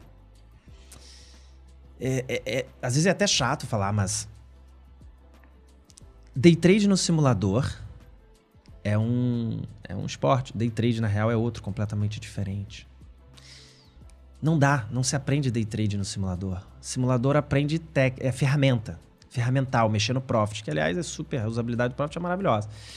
Uma passagem curiosa do Profit é que quando eu comecei, eu olhava para os grandes, o que, que esses caras operam, né? Qual plataforma eles usam? E eles usavam o Profit. E foi dali, eu falei, pô, bom, então se eu quero ser grande, se eu quero ser profissional, eu vou acompanhar os grandes. E aí eu comecei já pelo Profit. Então acho que isso é uma recomendação também, não é porque eu tô aqui no na loja. Cara, comece pelo Profit porque cara, tem muitas barreiras iniciais. Isso é, isso é pura verdade, não é não é mexendo, não tem nada combinado, né? Mas é porque o Profit foi uma ferramenta que me ajudou. E, e era curioso, porque às vezes na sala ao vivo alguns vinham falando de outra plataforma. Eu falei, ó, nem não, não, não dou suporte, não entendo, acho horrível. E, e com isso as pessoas também iam percebendo das características do Profit. Para mim, ele. Isso é uma dica. A plataforma que utilize o Profit. Tem Profit One, tem Profit Plus, tem Profit Pro. E na maioria das corretoras já é gratuito. Uhum, Então, sim. utilize o Profit é uma das dicas. E entender que no day trade é um trabalho. Tu precisas pegar esse dinheiro que tu ganha ali e colocar na sua carteira da liberdade. Aprenda a operar, aprenda a investir no longo prazo. Coloque isso na sua cabeça para não depender de INSS, não depender de governo, depender de ninguém, depender só de você mesmo. E é simples começar. Tem muitos vídeos gratuitos no meu canal. Eu explico o método carteira da liberdade. Ou seja, você precisa ter um mecanismo de comprar consistentemente e criando hábito. Você tem que criar o hábito de investir. Seja 50 reais por mês. Você vai perceber. Você botar 100 reais, no mês seguinte vai ter um real na sua conta ali. De dividendo, por exemplo, no fundo imobiliário. Né? Meu hipótese vai pagar 1% ali que tá gerando. Como assim? Surgiu do nada esse um real? Não, não é do nada, é do seu trabalho. Você colocou. E qual é a ideia da carteira da liberdade? Tu construir uma maquininha de dinheiro. Você vai construir essa maquininha. 50 reais. Daqui a 20, 30 anos, tu vai apertar um botão, todos os meses tu vai apertar um botão e vai sair um dinheiro para você. Seu. E é isso, todo mundo quer essa maquininha de dinheiro. O problema é que ninguém quer pagar o preço. Sim. né? Ninguém quer a tal, a tal da disciplina é complicada. É, o que a gente sempre fala até em questão de, de estudo, vale também para começar a montar essa carteira da liberdade. Eu adorei o nome, por sinal. Vou adotar Legal. isso. Mas é a questão, daqui a 10, 20 anos, você vai estar lá no futuro de algum jeito. Então, por favor, chegue nesse futuro o melhor que tu puder, porque Exato. Não, não tem outra forma, né? Tu vai chegar lá no futuro, ou tu vai estar bem, ou tu vai estar mal e vai precisar de, de, de outras formas de se virar e que não vai ser com tranquilidade. Não vai ser. Não vai. Pela estatística, né? Tu vai estar vivo daqui 25, 30 anos, né? Então Sim. se prepare, né? Tem que acreditar nisso. E é muito curioso, Daisy, porque você falou um negócio muito legal do, do futuro, né? A gente, a gente tem uma dificuldade, no geral, de se enxergar daqui a 30 anos. Ninguém quer. A maioria das pessoas não querem. Eu tenho amigos muito próximos, familiares, que têm medo da bolsa de valores. Acho que isso é muito comum. Ainda tem medo. Tem medo por quê? Porque escuta essas notícias. Escuta a notícia de Bitcoin e já associa a bolsa. Tudo, um monte de notícias ruins sobre a bolsa. Ah, Petrobras desabou, enfim, não entende que Petrobras, sim, é um ativo que oscila muito, que é uma estatal, que está atrelada à política, que Bitcoin, de fato, é, é uma modalidade de investimento que para alguns nem é investimento, enfim, é super arriscado. Mas essas pessoas, elas não entram na bolsa, não tiram o melhor da bolsa de valores, que é o quê? Décadas. A gente está falando de décadas. De 10 em 10 anos, a bolsa de valores, se você pegar a bolsa americana, a bolsa brasileira, ela dá uma lavada, por exemplo, na renda fixa. Não estou dizendo que todo mundo tem que investir só em bolsa de valores, mas o Luiz Barsi fez isso a vida inteira. Uhum. É o maior investidor pessoa física do Brasil. Bilionário, só investiu em ações, em empresas. Você pode seguir esse caminho, você pode seguir, enfim, ter uma reserva de emergência, claro, numa renda fixa, com uma liquidez diária. O fato é que você não pode ficar parado, não pode achar que daqui a 10 anos, 15 anos, 20 anos, as coisas vão cair do céu, que você vai ganhar na Mega Sena. Não dá, né? Isso não dá. A pessoa tem que fazer a parte dela. E o problema tá aí também, né? Tem muita gente muito próxima que ainda assim é, não investe, vive a vida doidado, né? Vive gastando. Não entendeu aquele conceito básico. Eu, eu gosto de trazer sempre essas referências que acho que fazem muito sentido, do Homem Mais Rico da Babilônia, por exemplo. Uma passagem no livro dele. Acho que é uma das mais importantes, apesar de vários ensinamentos. Cada, de cada 10 moedinhas que você ganha, uma paga teu próprio imposto, sabe? Ou seja, a gente já tem que pagar os nossos impostos. Por que a gente não paga o nosso imposto? Se a gente tivesse essa mentalidade já desde a essência, minha filha vai fazer cinco anos. Eu quero que daqui a pouquinho eu comece a investir para ela, porque quando ela tiver 30, talvez ela seja aposentada. E aí não é aquele conceito de aposentadoria, de ficar de pernas pro ar. Uhum. É o aposentado, hoje em dia, acho que o termo mais. O conceito de aposentadoria que a gente vive é ter liberdade de escolha. Uhum. Eu vou escolher trabalhar com o que eu quiser. Eu vou escolher, eu vou escolher estar tá lá no podcast, lá em Porto Alegre, aqui em Porto Alegre, sair do Rio para cá. Eu escolhi vir aqui também. Uhum. Eu fui convidado e eu escolhi estar aqui. Eu posso escolher. Eu posso estar aqui esse tempo, sabe? Amanhã eu posso não trabalhar, jogar um paddle com meu sócio e beber vinho. Cara, isso é maravilhoso. Senão a gente vai fazer isso amanhã também. Além de trabalhar. A gente vai trabalhar o dia inteiro. A gente vai trabalhar com o que a gente gosta. Amanhã a gente vai gravar também várias outras, enfim, frentes. Isso é muito legal, sabe? Eu acho que é mentalidade. Uhum. Eu acho que o, o, o, grande lance as pessoas precisam refletir, precisam olhar para si próprio e começar a construir o futuro dela, o futuro hoje. Pega, cara, 10% do que ganha, investe, aplica. Acho que isso é falta muita educação básica na Eu gosto muito do Gustavo Cerbasi, para mim é uma uhum. referência uhum. nacional. Já fiz uma masterclass dele de educação financeira doméstica. Né? Então eu acho que é por aí. Você precisa ter essa base primeiro. Muitos falam de você ganha, paga suas contas, se sobrar você investe. Cara, não é assim. Você não entendeu a importância do teu futuro. Você ganha, investe, se você mudar, é, vira uma chave paga o teu boleto. Você gosta de pagar boleto? Eu tenho um amigo meu que fala que eu adoro pagar boleto. Eu gosto de arrumar um boleto. então, assim, paga o primeiro boleto, que é com o teu futuro. É o imposto que você tem que pagar. Fez um job ali, fez um freela, ganhou um trampo, ganhou mil reais. Cara, cem reais não são seus. É da tua carteira da liberdade. Uhum. Tu vai comprar algum fundo imobiliário, alguma ação, alguma coisa, claro, já vai ter um padrãozinho ali e vai comprar. Cada vez que você ganhar, 10% é pro teu futuro. Faça isso. Comece. Vocês têm a carteira de liberdade de vocês? Ou não? Eu? Você tem tenho, uma carteira de investimento? Hum. Nessa carteira eu invisto mais uh, em fundos imobiliários, né, no meu Ai, caso. que bacana. Daí eu, uh, e para mim, acho que até um dos pontos, para mim, foi quando eu ganhei, digamos assim, ah, os primeiros dividendos são muito pouco, a gente não consegue tangibilizar eles, assim, sabe, difícil, mas quando eu ganhei primeiro, os meus primeiros 100 reais, por exemplo, pô, tu já consegue comprar alguma coisa, né? Tu já consegue. A tua mentalidade já, já, já muda, né? Porque já é alguma coisa tangível. mais gordível, mais tangível, assim, né? é. né? Então. Uh, ah, para mim foi bacana. Eu gosto de fundos imobiliários porque é mais seguro, né? Como eu gosto de é day trade, eu opero day trade exato. também, né? Então já tem minha parcela de risco, vamos colocar legal. assim. Né? Perfeito. Então eu, eu, eu opto por uh, fundo imobiliário e renda fixa. Né? Que legal. E eu tenho certeza também que quem está escutando a gente e vendo a gente passou um recado muito, muito bacana, Felipe, disso, de separar, de já se organizar desde hoje, desde já. Então, você que está assistindo, escutando a gente, começa já a se organizar o próximo pagamento, aí já tira esse, esse valor antes de você pagar as suas contas ali. Sabe que, de repente, vai sobrar um dinheirinho ali, não deixa sobrar, já puxa, investe e vai paga as outras coisas que precisar, porque o futuro ele vai chegar para todo mundo, né?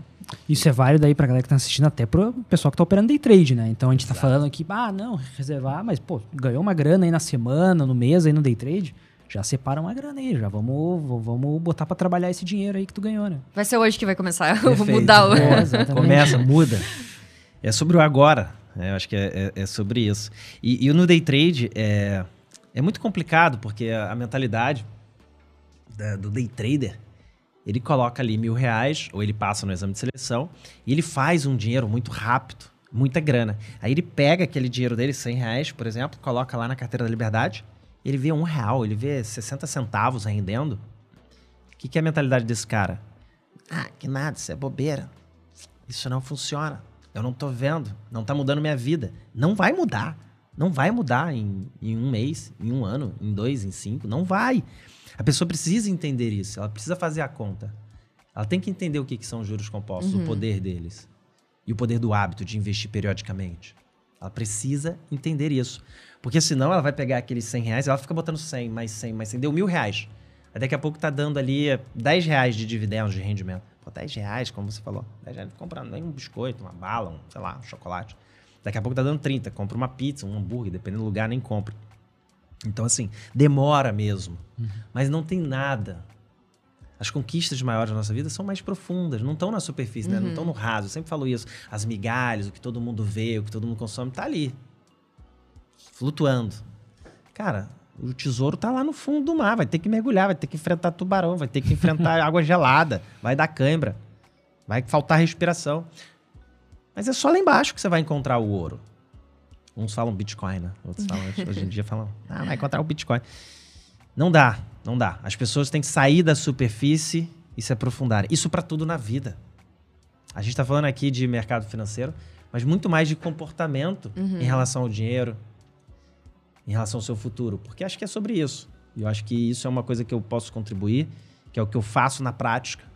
Eu tenho quatro filhos pequenos, eu sempre falo, porque é uma responsabilidade enorme. Me fez é, ser um pouco mais conservador. Uhum. E isso foi muito importante para mim. E como o Lai comentou, Lai faz day trade, então ele já tem a parcela de risco, tem os fundos imobiliários, tem renda fixa, ou seja, tem uma carteira da liberdade mais conservadora. Aqui não importa se a sua carteira vai ser conservadora, se a sua carteira vai ser agressiva. É importante você ter a carteira. Uhum. E não mexer. E não mexer. Pensar que aquilo já não é mais seu, que aquele dinheiro é do seu futuro. Cara, se tu tens essa mentalidade, é muito provável que, que você vai enriquecer e você vai ter a tal da liberdade de escolha. Porque é isso. Para mim, a liberdade financeira é uma questão de escolha. Esse slogan que eu uso, sabe, nos meus uhum. negócios. Eu acho que é por aí. Eu acho que. Show de bola. Uh, bom, Felipe, eu acho que a gente deu várias dicas aí pro pessoal, mas eu vou ter que uh, comentar o seguinte, né? O meu sentido aranha trader aí, eu vou estar tá, tá chamando aqui, eu quero te questionar sobre o setup Toscana, né? Então, tava, eu queria... Uh, Claro, a gente bateu bastante conversa sobre toda a trajetória, falamos aqui sobre um pouco de investimentos ali, né? Mas acho que uh, se tu puder, né, comentar um pouquinho, falar um pouquinho sobre o setup, não precisa dar o um segredo aqui, né, pra galera, mas comentar um pouquinho de como é que tu uh, foi construindo esse setup, esse, esse operacional, sobre o que, que se trata, o que, que tu gosta de ver, né? Daqui a pouco até das ferramentas do Profit, né? O que, o que, que tu gosta de utilizar, o que, que te chama mais atenção ali. Mas queria que tu contasse um pouquinho do, do teu setup aí pra galera. Legal, vamos lá. O Trade System Toscana eu chamo de Trade System, que é vem a técnica, que é o uhum. setup Toscana, junto com o gerenciamento de risco esquadra. Esquadra, como eu chamo carinhosamente meus alunos, esquadra em italiano é time e tal, pela minha descendência, minha origem italiana. Uh, e na verdade, como que eu construí ele? Eu construí em cima dos meus problemas psicológicos. Assim nasceu o Trade System Toscana. Assim eu fui parametrizando, eu fui melhorando, eu fui criando meus axiomas. Por exemplo, a gente utiliza Fibonacci, indo de forma muito mais técnica. A Toscana basicamente é preço de Fibonacci, traçando das mínimas, da mínima do dia até a máxima do dia. A partir do, do momento que faz uma nova máxima, renova máxima ou renova mínima, traça novamente o preço de Fibonacci. Considerando a mínima 0% de Fibonacci e 100% de Fibonacci a máxima. E aí eu uso os níveis de Fibonacci de 38, 50, 61. 38,2, 60,8, uhum. 100% e também coloco o nível de 23%. E são nessas regiões que eu busco entrar. As operações acontecem ali, sempre num pullback. Ou throwback, quando é uma tendência de baixa. Né? Muitos chamam de pullback também, mas seria throwback, tecnicamente falando. É, então, o mercado vive de impulso e correção. Eu espero a correção para entrar no novo impulso. Como que você sabe que ali vai ser o novo impulso? Porque senão as pessoas estão escutando, ah, como é que ele sabe? É sempre a resposta de um milhão de dólares. A gente não sabe. A gente não é pago para adivinhar. A gente é objetivo. A gente traçou o preço Fibonacci, a gente identificou um primeiro movimento, por exemplo, para baixo. Quando ele voltar, ele corrigir na região de entre 38 e 61. É ali que a gente vai buscar uma entrada. A gente joga no tempo gráfico de dois minutos para dar um sinal de entrada. Mas eu sempre gosto de dizer que a Toscana ela, ela representa todos os tempos gráficos. Porque região de Fibonacci, traçando da mínima máxima, ela está no mesmo lugar, seja nos 60 minutos, no 15, no 10, no 5. O que eu uso dois minutos é só para gatilho de entrada. Quando ele troca a polaridade, quando ele muda de cor, eu uso preto e branco para candles positivos e negativos. Então, trocou a polaridade me dá uma oportunidade. E aí eu tenho parciais. Eu gosto das parciais, porque as parciais matematicamente podem não fazer sentido para muitos operacionais mas para mim ela é vital para o meu psicológico. Eu adoro ter a sensação de que o mercado está indo a meu favor. Quando pega minha primeira parcial no mini índice, que são 100 pontos, oh, fico até aliviado. Pega duas parciais, eu já tenho autorização para mexer no meu stop. Aí eu, pô, aí agora, show de bola, agora pode acontecer, caiu o canivete. Quem nunca operou e foi pro banheiro, porque não consegue ver a operação, não consegue segurar a operação, que é o faceiro. Banheiro, eu digo, foi para qualquer lugar, né? Sai de perto uhum, da tela. Uhum. Então, por que que isso acontece?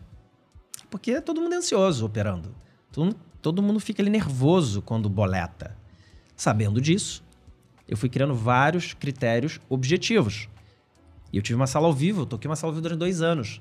Eu tinha vários fiscais. Os meus alunos viraram meus fiscais ali, em tempo real. Isso foi maravilhoso. Isso me fez evoluir ainda mais, entender ainda mais. A mesa proprietária me ajuda. A gente consegue observar, né? A gente consegue ver o trader operando. Uhum.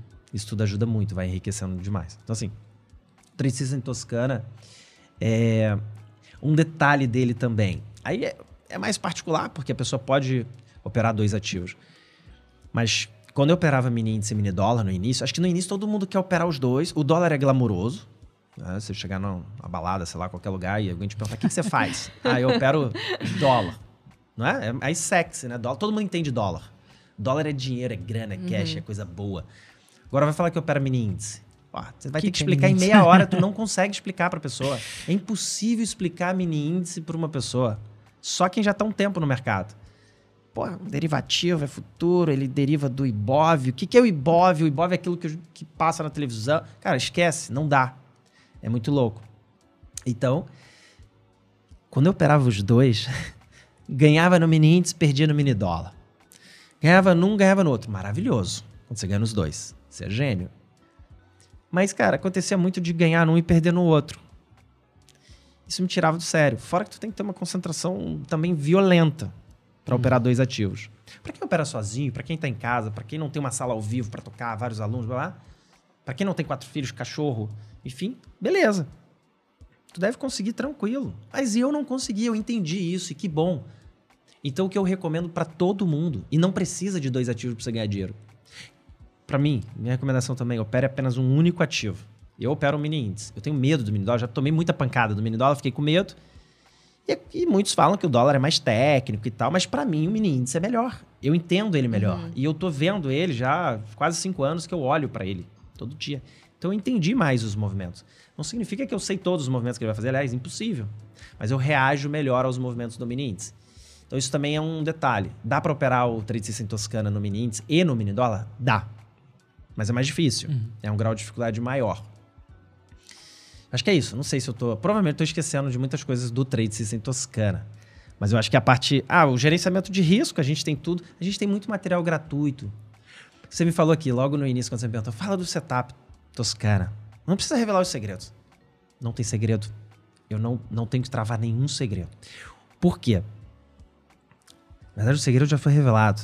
Se alguém entendeu essa conversa, o segredo é a própria pessoa, é o psicológico, não é o meu operacional. O meu operacional não é o melhor do mundo. Não existe o melhor do mundo, na minha opinião. Existe o melhor que vai encaixar pro teu estilo de vida. Eu tentei scalping no início. Acho que todo mundo tenta ser todo um. Mundo tenta um pouco. O cara dá aquele tiro certeiro, entra com 100, 200 contratos, 10 pontinhos, 5 pontinhos. Aliás, 3 pontinhos, 2 né? pontinhos às vezes no dólar, ou 20, 30, 40 pontos no mini. Cara, tudo bem, eu vou acertar 10. Mas quando eu erro, eu perco uma balaiada de dinheiro. E aí o segredo, o problema não é isso em si. Se você tiver uma consistência, entender, você precisa ganhar muito mais do que, né? Tem que ter uma proporção de, sei lá, 90% de acerto. O problema não é isso. O problema é que quando eu perco, e eu perco muita grana, eu perco a minha cabeça. O meu psicológico fica abalado. Imagina se eu tô ganhando ali, várias acertando, acertando, acertando, vem uma e me leva, dá uma burdoada. Você acha que eu vou operar igual nas próximas 10? É insano pensar que vai. Uhum. Só que as pessoas gostam de ser enganadas. Essa é a verdade. Porra, não dá, cara, não dá. Não dá para ter a mesma concentração durante muito tempo. E por isso, tradicista em Toscana, tem dia que a gente não opera. Como assim não opera? Trabalhamos, suamos a camisa, ralamos pra caramba. De que maneira? Olhando pro gráfico e não fazendo absolutamente nada. Desculpa. Não fizemos absolutamente nada. Simplesmente esperamos a oportunidade aparecer e ela não apareceu. O meu sócio brinca, cara, o setup é maravilhoso, ele treina as pessoas, ele disciplina o trader. Só que muitos não ficam na sala, muitos não vão gostar. Por quê? Porque não tem paciência. Esse eu acho que é um, um maior, não vou dizer o maior, né? Porque também não sou o dono da verdade, mas um dos maiores, eu diria, né? Trader iniciante, às vezes até tu comentou, por que, que cai no overtrade, né? Porque a pessoa quer estar tá posicionada a todo momento. Tá olhando a tela, pô, tá acontecendo se se não tá movimentando nada, não tem entrada, não, mas tu quer estar comprado ou vendido, tu quer estar posicionado, né? Então, a gente tem que blindar, blindar a mente para dizer, não, tá não tá dentro do, dos meus gatilhos operacionais, né? Não deu nenhum sinal, tem que ficar tranquilo, tem que ficar de boa, tem que observar e aguardar a oportunidade. Né? Trade System Toscano tem essa característica, o setup. Ele... Você vai operar às vezes uma, duas ou três vezes no dia. E eu recomendo operar entre 9 e meia e meio-dia. Dá para operar até as 4? Dá, mas à tarde já é mais complicado. A gente gosta de, na parte da manhã, tem mais volatilidade, vem o mercado à vista brasileiro abrindo ali por volta uhum. de 10 horas e o americano 10 e meia. Aí, claro, depende de quem estiver assistindo, tem que verificar aí a questão do, do horário de verão americano. Mas hoje está abrindo 10 e meia o americano e 10 o à vista. E o futuro abre 9. Uhum. Então, assim, você abre o mercado, a gente espera meia hora de movimentação para a gente ver uma mínima direção para ele. Passou essa meia hora, a gente já tem autorização para operar caso uhum. o mercado se comporte da maneira que a gente espera dele. E tem diferença em dia de payroll, alguma coisa assim? Vocês observam isso ali dentro também? Muito legal sua pergunta, Deise, porque eu digo que a gente é blindado a notícias no nosso operacional. Claro, payroll você tocou no ponto mais forte, talvez o indicador mais complexo para um uhum. day trader. Ele às vezes acontece nove e meia da manhã e aí é justamente no horário que a gente pode começar a operar. Então a gente não vai abrir operação no momento, no, no, no uhum. minuto. Mas às vezes rola 10 horas, aí depende do full, depende de algumas agendas do calendário econômico. Por exemplo, se rolar 10 horas e a gente estiver dentro de uma operação ali 9,50, 9,50 e poucos. Se o cara for muito conservador, ele até sai, mas não é minha orientação. Minha orientação em relação ao trade system é: tá bom, ele só vai acelerar o teu gain ou teu loss. Claro, parte do princípio que o trader ele não é um amador, porque iniciante e amador tem uma diferença. E ele sabe o que é stop offset, que a maioria não sabe, infelizmente, mas todos os meus alunos sabem. Eu tenho um vídeo aberto no YouTube, inclusive, que bombado, explicando o que é o stop offset no profit. E tem diferença. Stop offset na boleta, ele entende como pontos, salvo engano, não sei se eu estou desatualizado nisso. E lá, na configuração da ordem, ele entende como ticks. Tem uma distinção. Mas a pessoa precisa saber o que é stop offset, que é uma margem de segurança para ela. E não achar que stop offset é para sacanear ela, ou algo do uhum. tipo, que é, uma, que é uma bobagem. Partindo desse princípio, pode até pular a tua ordem, claro. Mas seu stop offset, você até aumenta ele num dia de payroll e tal, tranquilo. O que, que, o que, que acontece com o payroll? Ele acelera o gain ou o loss. Acabou. Mentalidade vencedora. Como que a gente vai interpretar notícias? Os robôs interpretam notícias e operam para grandes uhum. instituições. E eles perdem dinheiro.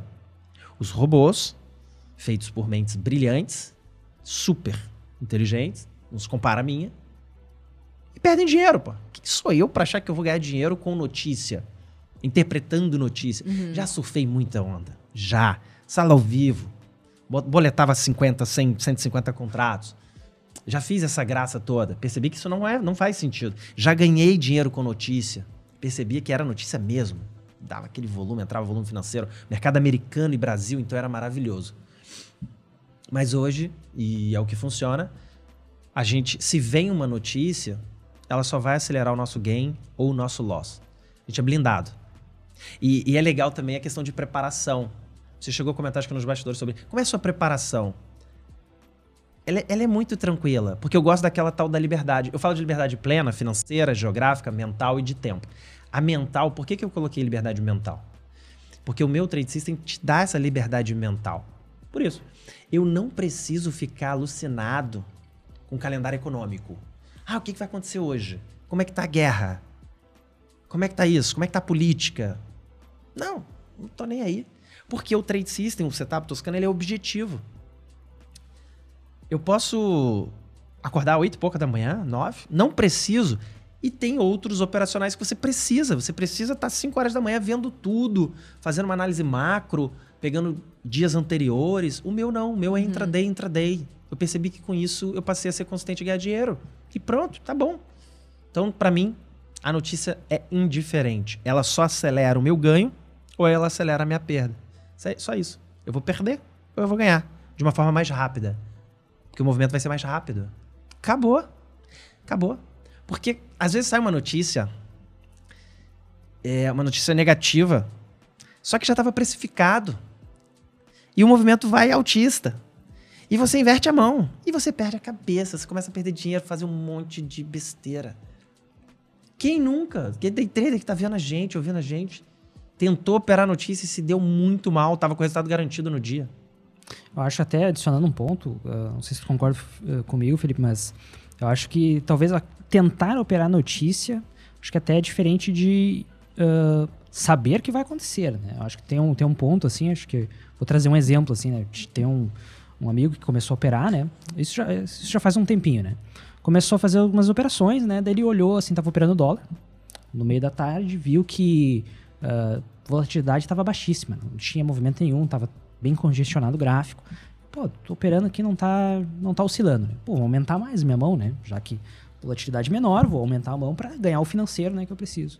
E começou a se alavancar, se alavancar, se alavancar. Book vazio e tudo mais. Pô, bateu acho que, sabe, 3, 4 horas agora, não lembro horário. Dia de Fed, né? Decisão de taxa de juros dos Estados Unidos. Explodiu a volatilidade, estopou e quebrou a conta. Então, tem aquele detalhe, digamos assim, ó, ok, né? Tem, vai ter algum motivo Sim. por trás. Né? Normalmente o dólar é volátil. Se, pô, não tá movimentando, tá, tudo mais, pelo menos, tu tem que entender onde é que tu tá Sim Uh, antes de se alavancar, pelo menos, né? Se tu tá dentro do sistema, ok, né? Pô, se alavancou, botar mais contratos, né?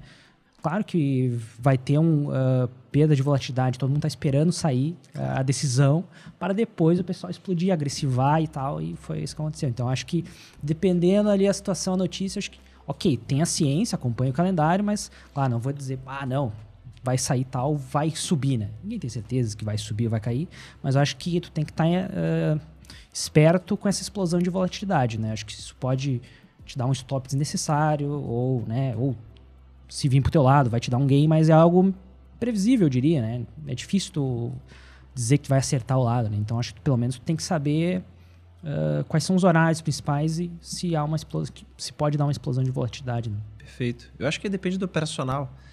Acho que é, igual dólar. Você, você opera dólar. Eu opero hoje, eu opero mais. Eu já opero mais, os dois, né? Mas hoje eu opero mais, mais índice, né? É. Índice é um pouquinho de ações, né? Legal. O dólar eu acho. Eu acho que precisa ser um pouco mais técnico, de fato, igual falam. Acho que tem a questão da Petax, tem a questão da, dessas notícias, acho que impactam mais. Então. Mas no geral, eu, eu brinco que a gente é blindado a notícias, mas é neste aspecto. Que a gente não sabe o que vai acontecer, a gente não tenta interpretar a notícia. Então, se ela for a nosso favor, beleza, a gente ganha. Se for contra, mas tem que tomar cuidado, tem que ter o stop offset, porque vem uma volatilidade de repente, né? Você tem que estar preparado. E cai naquele ponto que do... eu até comentei, né, a questão do iniciante, né? Quer estar posicionado a todo momento. Exato, cara, isso aí que você falou é perfeito. Pô, não, não tinha volatilidade, não tinha um movimento gráfico, é. tá, tá congestionado, né? Congestionado eu digo que quando tá uh, lateralizado o gráfico, né? É, e, ele não anda, né? E, pô, daí tu quer tirar essa diferença da baixa volatilidade do movimento com a alavancagem, né? Isso é o pior erro. Aí tu mistura tudo, porque você não opera consolidação, digamos que seja um operador de tendência. Sim. Aí ele começa a operar lateralidade, ou seja, consolidação. Daqui a pouco ele está escalpelando, ele está aumentando a mão, buscando poucos pontos. Nossa, é dia de fúria, certo. Certo, certo, certo, que o cara vai perder tudo. Exato. Se ele tiver na mesa proprietária, ele não perde. ele só perde Aí, o que poderia perder. Tem um gestor ali para puxar Cara, a alavanca. Dia de fúria é o problema de todo day trader. É onde vem um dia mesmo de fúria.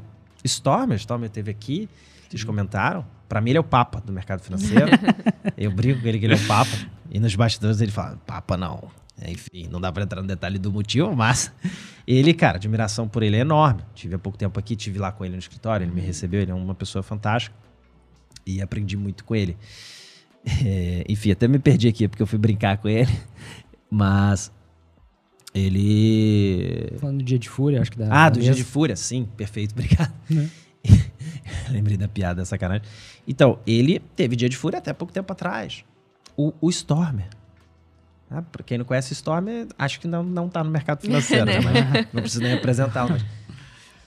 Ele teve Dia de Fúria. Como assim, então? Ele tem trocentos anos. Ele gosta de ser chamado de crocodilo, né? Uhum. Não, não um dinossauro, porque dinossauros foram extintos. Então, vou falar do, do Papa, para mim é o Papa do mercado. O crocodilo, como ele gosta. Ele também tem dia de fúria. E por que, que ele também tem? O cara é médico ainda, hein? Ele tem toda uma linha racional, ele gosta dos setups uhum. objetivos. Já fiz imersão com ele em São Paulo. Então, meu eterno professor. Pô, o cara é extremamente objetivo extremamente racional. E ele também tem dia de fúria, ele também quebra a conta dele, ou enfim, ou, ou quebra, perde mais do que. O dia de fúria deve perder muito mais do que ele se planejou. Uhum. Quem acha que não vai fazer isso? Não tem como, é muita arrogância achar que não vai quebrar. Então, se você já sabe disso, antes do pregão, antes de estar com as emoções ali à flor da pele, vai lá, faz o exame na mesa proprietária. Opera através de uma mesa proprietária que tu não tem esse risco, tu vai perder no máximo o seu exame que tu pagou lá atrás. Não tem como perder mais. Faz muito sentido a mesa proprietária. E por isso a gente tem a mesa proprietária. Porque para mim foi a forma de educar os day traders. Cara, quantos day traders passaram pela minha sala ao vivo? Passaram mesmo. Muita, muita volatilidade de gente entrando e saindo. E tudo isso foi me dando, pô, informação. Ainda mais como empreendedor nato. Falei, pô, peraí, por quê? Sou eu? Eu falo besteira, eu xingo muito, eu escuto jazz na minha sala, jazz e blues, que eu adoro, musiquinha calminha, bossa nova. É a forma como eu falo? É o meu trade system? O que que é? O que que tá errado? Como que eu faço para melhorar? Uhum. Onde eu vou? Que ponto eu ataco? E escutando pessoas, né? Escutando alunos. E a gente vai percebendo que os traders não têm paciência, eles não têm paciência para esperar, eles querem ficar ricos rápidos, eles não são disciplinados, Aí você começa a perceber isso. Não tem a ver com, com o teu trade system em si, não tem a ver nem com a tua didática. É, tem milhões de didáticas melhores, milhões de trade systems melhores. Claro que tem. É, mas como eu vou resolver esse problema, então, de ajudar milhares de pessoas a transformarem suas vidas mesmo, a dar uma, uma vida melhor, né? Uhum. Para as pessoas e para as famílias? Eu preciso atacar na disciplina. Eu não sou psicólogo. Eu não consigo. Mas eu, eu meu trabalho é quase que de um psicólogo numa sala ao vivo. É mindset o tempo inteiro. O que eu estou comentando aqui é o que eu falo com os alunos, só que de maneiras específicas. Os alunos se abriam, desabafavam, e a gente tem sempre trabalhando. Só que você fazia um trabalho enorme. Ficava uma, duas, três horas falando. Passava uma semana, o problema acontecia de novo. Uhum. O problema acontecia de novo. Pô, peraí, tem algo errado. E eu não estudei para isso, né? Eu não estudei a psicologia, eu não entendo o comportamento humano a fundo para conseguir corrigir, dar o remédio. Uhum. E eu acho que a mesa proprietária, além de ser uma excelente porta de entrada para o iniciante, é também um remédio. Ela já te. Você já entra meio que. É uma vacina, vai. Então, tempo de vacina, acho que é isso. Você já entra meio que vacinado. Meio que você fica quase que. Ah, não vou pegar o dia de fúria. Não vou pegar o Covid, não vou pegar mais o dia de fúria. Uhum. E se eu pegar, eu não tenho risco de morte. Eu não tenho risco da ruína. Eu não vou quebrar minha conta e uhum. vou estragar toda a estrutura da minha família, os nossos sonhos. Que é isso que acontece às vezes com os day traders loucos. Eles gastam todo o dinheiro que tem. Na mesa não existe isso, não. Eles não conseguem. Então, acho que, cara, é, acho que o recado desse, desse nosso encontro, talvez o maior segredo seja isso. A mesa proprietária. Para quem não conhece, pesquisem tudo. Entre no nosso site, floodtrade.com. Lá tem muita informação. A gente tem um time de traders trabalhando por trás. São alunos meus, todos eles são alunos meus. Temos hoje três ou quatro atendendo ali, todos alunos. Ou seja, ficaram comigo na sala ao vivo A maioria, um ano pelo menos, e alguns dois anos. Então, eles sabem exatamente o que está acontecendo do outro lado. Uhum. Galera Sabe? preparada, né? Preparada. É um time muito, muito qualificado no atendimento. Então, isso faz toda a diferença também. Por isso que a gente vem crescendo bastante e vem educando. Vem mostrando, sabe? E os resultados aparecem. Aí, aquela preocupação da, da mulher, eu não cheguei a falar disso, mas. Ou do familiar, quando você termina o pregão, chega na hora do almoço, sei lá, só opera de manhã. Aí você chega na hora do almoço para sentar para almoçar, aí a tua mulher vira para você e fala assim: "E aí?" Aí tu fala: "E aí o quê?" Cara, quando vem o e aí, sua cara já te entregou. Sabe que não, não tá nada bem. Deu merda. tu perdeu, cara. Não adianta. Só que o problema é que é todo dia o e aí. Só que o- mais interessante pra gente refletir é o seguinte: por que, que ela tá falando e aí? Ela quer te pressionar mais? Porque é isso que ela faz. Quando ela ma- manda um e aí, ela tá te pressionando. Sua cabeça tá ficando pior ainda. Imagina como tu vai pro pregão depois. Ou depois do almoço mesmo. Tu vai. Você não opera tarde, mas tu vai, só por causa do e aí. Porque tu quer o quê? Tu quer mostrar resultado, tu quer dar dinheiro, falar, olha, não, aqui, ó, tá aqui, eu sou bom no que eu faço. E não é por aí o day trade. Você pode ser a melhor pessoa do mundo, ajudar outras pessoas, ser uma pessoa brilhante, um pai brilhante e tal. Cara, o mercado é que manda, ele é soberano. Não é por isso que você vai ser beneficiado, vai ter uma recompensa. Uhum. Não é assim que funciona. Então, no fundo, ela tá preocupada com você. A família, disse o exemplo de uma mulher, né? Mas pode ser o marido, pode ser a família. Quem te pressiona dessa forma tá preocupado com você. E qual é a melhor forma de você resolver com isso, acabar com isso? Primeiro, eu tenho que conversar com ela. Conversar e dizer, olha, day trade não é feito do dia. E você mesmo começar a ter um comportamento de não ficar todo dia tirando onda. Porque quando tu ganha, tu tira onda. Quando tu perde, tu fica quietinho, tu some. Redes sociais, esquece, você nem aparece. Ganhou boleta, musiquinha de fundo, memezinho, você tira aquela onda geral. Para com essa porcaria. Para. Você quer ser profissional e ganhar dinheiro no day trade? Para de ficar postando gain. Porque tu não posta loss. Esquece, ninguém gosta de postar loss, porque a gente não gosta de perder. Então ninguém gosta de se expor na derrota. Tá tudo normal, tá tudo natural. Então para de botar o gain também. Para de exagerar no ganho. Tenta controlar mais suas emoções. Melhor forma de acabar com isso é com resultado. Conversa com ela, olha, day trade é do mês. Quando fechar o mês eu vou te apresentar, a gente vai trocar uma ideia e tal. Elas querem resultado. A partir do momento que você começar a mostrar resultado, acabou. Não tem mais pressão. O problema é que as pessoas ainda não mostram resultado, porque ficam patinando, são indisciplinadas. Quando elas começam, quando elas se tornam profissionais, aí sim. Acabou a pressão familiar. Acaba. Mostra o dinheiro. Começa a botar as Uhum. E contas aí, em e dia. aí aqui, ó, já apresenta. E aí, tá aqui. Aí para o e aí, né? Uhum. Isso é uma pressão ferrada, cara. Pressão familiar do amigo, da esposa, do marido. É a pior pressão que tem para um day trader. Porque tu já é pressionado. Você sabe que esse mercado você tá com uma pressão enorme, né, lá. Então, cara, acho que isso é um ponto também legal a ser, ser refletido, né? Enfim, alguns insights. Show de bola. Ah, bom, Felipe, eu acho que a gente já bateu. um- Fomos aí desde a da tua trajetória, conhecer um pouquinho em- da, da tua família, das tuas origens ali. Depois ali passamos pelas tuas experiências no day trade, na sala ao vivo, na mesa proprietária, falamos ali. A gente falou bastante coisa, várias dicas aí pra galera. Mas até pra gente, para não tomar muito teu tempo também, queria te perguntar um pouquinho ah, dos teus projetos agora pra, pra galera, né? Como é que tá ah, a Flood Trading? Ah, eu sei que no momento de gravação tá rolando a Flood Cup, né? Que a gente acabou não comentando, mas eu queria que tu comentasse um pouquinho do- do- dos projetos, o que, que vem pela frente, o que, que, o que, que te esperar aí pra 2023. Sei que tu já soltou alguns spoilers aqui ao, ao longo do nosso podcast, né? Mas até pro pessoal conhecer um pouquinho mais do teu trabalho, né? Legal. A gente, como você disse, a gente está fazendo, promovendo agora a Flood Cup 2. É uma segunda edição de uma competição entre day traders. Ela é 100% online. A gente paga aí os melhores prêmios do Brasil em dinheiro. Então, cara, uma baita competição. Mas, como disse, está acontecendo. É, são cinco dias e eh, os traders operam até 30 mini contratos, seja de mini índice, mini dólar. Isso é um projeto nosso que pretendemos levar para a terceira edição. A gente não tem a data ainda, se vai ser esse ano, se vai ser no próximo. Isso ainda está meio. A gente está estudando para tentar sempre melhorar, trazer algo, algo novo para os traders. Temos Forex, que são os planos Forex para day trade. A gente vai trazer para a mesa proprietária. Os planos cripto também, a gente está trabalhando muito forte. Inclusive. Isso na- para início do ano que vem, A ideia do tem? Forex é para esse ano. para esse ano ainda. Cripto provável também. Não dá para cravar, mas a gente. Essa hora, meu sócio hum, vai me deixar doido. Vai me chegar, é maluco. A gente tá trabalhando muito forte para isso, para que a gente consiga lançar Forex e cripto esse ano ainda. Tá? E ano que vem a gente vai para uma modalidade dos investimentos, ou seja, a carteira da liberdade da qual eu falo, que todo trader precisa ter. Pode dar o nome que quiser. Carteira da liberdade é a forma como eu, como eu construí, enfim, dei nome ao método, mas é o que todos os grandes investidores fazem, que é investir em longo prazo para ter uma renda passiva.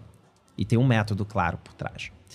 Você precisa ter isso. E ano que vem a gente quer dar mais oportunidades neste aspecto, mas aí realmente eu não posso revelar que tem muita coisa Ah, interessante não, sobre isso. E esse ano, Forex e cripto são os dois planos assim que a gente vai que a gente vai trazer para mesa. Que eu acho que é, são grandes novidades, porque tem muitos traders esperando. Eles vão poder operar fora do horário. Uhum. E faz muito sentido você ter uma segunda fonte de renda através do day trade. E o Forex é um mercado muito, muito grande. Ele é, o mais, é mais antigo, né? Um dos mais antigos. Então, a gente está com essas aí. Acho que o que a gente pode Beleza. Tá. E o acesso tudo lá no, no, no site da, da Flood Trade mesmo? Floodtrade.com é o nosso site. Lá tem várias informações. Tem o nosso link do WhatsApp, que dá para falar com os nossos atendimentos. Como eu disse, são todos traders, tirar todas as dúvidas. A gente está também, claro, nas redes sociais, no YouTube, Flood Trading, canal Flood Trading, lá na, no Instagram também. No Instagram eu estou mais presente, assim, me relacionando com a turma. Lá eu que faço é, toda essa relação ali de stories e tal. Então, eu respondo muitos traders. Todos os dias eu respondo traders pelo Instagram. Claro, tem dia que não dá. Tem quando a gente abre às vezes caixa de pergunta não dá para responder todas. A gente es- escolhe algumas, mas é um canal muito legal. É um canal de e, e eu vejo às vezes chegam uns traders com que tem um tempo de mercado, mas que não tem ainda essa clareza sobre o que é o day trade. Ah, eu adoro responder isso. Aí eu me entrego. é porque eu sinto que eu tô fazendo um bem, sabe? Eu sinto que é, a maioria entende e, e eu percebo que deu um passo, sabe, à frente. Tem uns que nem aceitam. Tem uns que acham que, que não é por aí. Mas tudo bem, cada um tem um ponto de vista. Mas eu tenho ajudado muita gente a clarear, sabe? A dar clareza e direção. Porque as pessoas são muito perdidas hoje em dia. E acham que vão encontrar e acham que vão ficar milionárias na bolsa. Assim como eu achei no início. Então, hoje é uma consequência do trabalho. A Bolsa de Valores está me proporcionando toda essa liberdade. Então, isso é muito legal. Mas é através do trabalho. Uhum. né? Não é através da especulação puramente dita, que é o day trade. É, acho que é isso. Show de bola. Até o pessoal ah, nos cobra, né? Então fiquem tranquilos. Vou deixar aqui todos os linkzinhos ali da, da, da Flood Trading, Instagram, YouTube e tudo mais. Até o link do WhatsApp, acho que depois disponibiliza, a gente deixa aqui na descrição. Acho que fica mais fácil o pessoal acessar e já ser direcionado. Uh, Para a gente encerrar, então, ah, Felipe, sobre a, a Flood Cup, como é a segunda edição, que só se tu pudesse explanar um pouquinho como é que foi a tua experiência, em contato com a galera, como é que foi ali a primeira edição, de repente, como é que tá sendo já esse início da, ah, da segunda ali, co- como é que surgiu até essa ideia ali do, do fazer um campeonato de traders, né? É, a gente, a gente é muito criativo, a gente tem essa, essa veia dentro da empresa de inovação. Mas a ideia em si de fazer uma competição de traders não nasceu da gente. Já existia essas, essa, eles chamam de batalha trader, enfim. Mas nós trouxemos algumas pitadas ali de inovação. E essa segunda edição, especificamente, a gente trouxe o Ribai. Não sei se eu comentei aqui, já comentei sobre o Ribai? Não. Não. Hum, acho que não. é. lembro. O ribai é o ribai é um- uma tradução direta livre seria recompra e é utilizado no jogo de pôquer. Ah, Eu sim, falei, comentou, comentou, comentou da, da questão do poker, do pessoal Isso. pode Pode recomprar, recomprar. a sua entrada. né? Exato. E isso tá. Você me perguntou agora como que tá, se tá movimentando ou não, mas tá, tá bombando, porque a galera ela opera um pouco mais agressiva. Porque ela sabe que ela tem uma outra vida. A gente brinca que o gato tem sete vidas e na Flood Cup 2 tem quatro. Porque ela tem quatro oportunidades. Quando vira o pregão, ela pode pagar mais 100 reais ali e voltar para a competição zerado no dia seguinte. Então isso tá. E a gente tem. A gente tem um canal exclusivo no Telegram só para os inscritos. Nossa, é muito legal. Os caras. Eles ficam ali comentando, sabe? E, e você vê que a galera, um bota pressão, o outro fala: Meu Deus, hoje foi brabo. Então, tem esses comentários, tem esses sentimentos. Uns estão ali testando o operacional, uns estão levando a sério, outros estão mais pelo jogo. Eu, eu gosto de desassociar sempre jogo ao mercado financeiro. Eu não gosto de falar banca, eu falo capital. Tem, tem gente que gosta de falar banca. Eu, eu acho que está errado. Quer dizer, não existe certo ou errado, é posicionamento, desculpa. Meu posicionamento é que banca remete a jogo, remete uhum. a Las Vegas, e eu acho que não é por aí a bolsa de valores. Eu acho que a gente precisa fazer um trabalho educacional para tirar isso, porque não é um jogo a bolsa de valores. Mas metaforicamente a gente acaba trazendo isso. E a Floyd Cup, aí sim, se aproxima de um jogo. Pô, é uma competição, é fechado, de segunda a sexta-feira. Então uhum. tem todos os aspectos de um jogo. Isso é mais barato. Acho que todo mundo gosta dessa, dessa, dessa disputa, sabe, entre uhum. eles. A gente divulga o ranking todos os dias à noite, então fica todo mundo naquela ansiedade. Acaba o pregão. Acaba não. Acho que meio-dia ontem tinha gente querendo ranking. Você imagina? Porque tu tá operando contra si mesmo. Day trade é isso. Você não sabe o que tá acontecendo com os outros oponentes. Então eles querem que chegue 8 horas da noite para verem o ranking. A gente divulga, outra inovação nossa, a gente trouxe agora o ranking regional. Então tem o ranking geral, a gente mostra os 50 primeiros colocados no final do dia, às 8 horas da noite. E a gente tem os três primeiros de cada região do Brasil. Cara, isso é muito barato. Ontem o cara tava. Eu tô em primeiro no norte. o outro, eu tô liderando o sul. Dá uma Legal. moral ali, né? Cara, e, o camp... e ele vira campeão. Eu até arrepio. Campeão regional. Tem o campeão geral, primeiro, uhum. segundo, primeiro, segundo, terceiro, com os melhores prêmios. E a gente premia até o quinquagésimo ali, com vouchers, etc. Mas os campeões regionais, eles têm vaga garantida na próxima Cup. Então eles ganham a inscrição da próxima Cup e fora o título de campeão regional. Que legal. É muito legal. Então a gente tem uma página, a gente divulga é, ali por volta de 8 horas da noite. Ontem a gente divulgou 7 e 10, ou seja, 50 minutos de antecedência, até brinquei, igual, tá, igual companhia aérea, com compromisso com a qualidade. chegamos antes. então a gente divulgou. Cara, os traders adoram. Aí veio lá o primeiro. Ele, o primeiro fez, acho que tá com 13 mil e poucos reais, parcialmente. São cinco dias de competição, é o primeiro dia, né? Uhum. Que a gente está falando aqui hoje e os campeões regionais. Eles ficam naquelas brincadeiras entre eles. É muito legal. A Nelógica aqui nos oferece toda a estrutura, servidor dedicado. A gente teve na Nelógica hoje. Enfim, o um time muito bom. Não vou citar nomes aqui que eu vou esquecer de alguns, mas um time sensacional que nos ajuda muito, do comercial até a equipe de suporte. Cara, a Nelógica parece que, novamente, né, eu aqui fica meio estranho e tal, mas é verdade. Ela, ela que nos proporciona também a possibilidade, porque é uma tecnologia uhum. de altíssima qualidade. Então, ela, sem ela era impossível, claro, promover essa cup, sem o time da Nelógica por trás. É muito legal. Porque às vezes as pessoas acham que ah, é, é igual você vai lá e baixa o teu profit quando você faz abre uma conta na corretora. Não, a gente tem um servidor dedicado só para essa cup. Você imagina os loucos que tem? Eu brinco, né? Os day três loucos que estão boletando, cara, durante a cup. Porque ali eles têm um limite de perda. De perda, eu digo já no bolso deles, que é o, a uhum. inscrição. Pagaram lá 250 reais. Então, já paguei 250 reais. Eu não vou perder mais dinheiro. Então eles vão tentar usar o máximo do pregão possível para boletar e tentar uhum. ganhar o máximo para ser o campeão e ganhar 8 mil no Pix, primeiro colocado. Imagina como que deve ser os servidores, como que o time da Neló deve ficar. Vai, galera. É, deve ficar louco, né? Mas funciona. A primeira Cup foi um sucesso, essa segunda Cup já tá sendo, tudo funciona perfeito. Cara, é muito legal é uma oportunidade para quem quer se experimentar, experimentar o teu operacional. São cinco dias de competição e ainda de, sobra, de quebra ganhar um dinheirinho. E participar dessa é questão, legal. né? É. De jogo, campeonato. Isso nos motiva, né? Isso dá gosta. uma. Uhum. Eu, se eu não, não promovesse, eu estaria participando, obviamente. eu adoro é, um, uma competição dessa. É muito legal, muito legal. Acho que é isso. Essa é a Flood Cup 2. A Flood Cup 3 vem aí, a gente não sabe quando ainda. Anunciaremos em breve. Bacana. Bom, Felipe, cara, te agradeço demais aí o bate-papo. Essa, essa tua vinda para cá, aproveitamos aí essa, essa janela. Sei que tu tá com a galera ali gerenciando e cuidando ali da, da Flood Cup, mas acho que foi sensacional poder trocar uma ideia contigo, bater um papo e extrair um pouquinho aqui da tua experiência aí pra galera, da tua visão de mercado, né? Até um pouquinho do teu operacional, né? Uh, e, claro, né? Tu poder também expor um pouquinho do teu trabalho uh, pro nosso público aí e, claro, já, já comentei ali com o pessoal, né? Vou deixar aqui na descrição todos os linkzinhos para o pessoal ficar mais fácil de te acompanhar. Mas, cara, te agradeço demais esse tempo que disponibilizou. Nada, eu que agradeço, agradeço você e Daisy, todo o time aí da Nelógica por essa oportunidade. Acho que poder transmitir um pouquinho dessa, desse pensamento sobre o mercado financeiro, sobre day trade. Eu acho que a mensagem principal é que a liberdade é uma questão de escolha e você precisa começar agora a construir teu futuro. Eu acho que é por aí. Day trade é só um, é só mais uma fonte de, de renda para você. Uhum. O importante mesmo é, é, ter a tua carteira da liberdade. Porque é isso que você quer no final das contas. É ter tempo livre para você e para sua família. Acho que é isso. Muito, muito obrigado. Obrigado a todos que nos prestigiaram aí nesta, nesta edição, neste episódio. Agradeço também, então, Felipe, Lionel, mais uma vez aqui a gente juntos.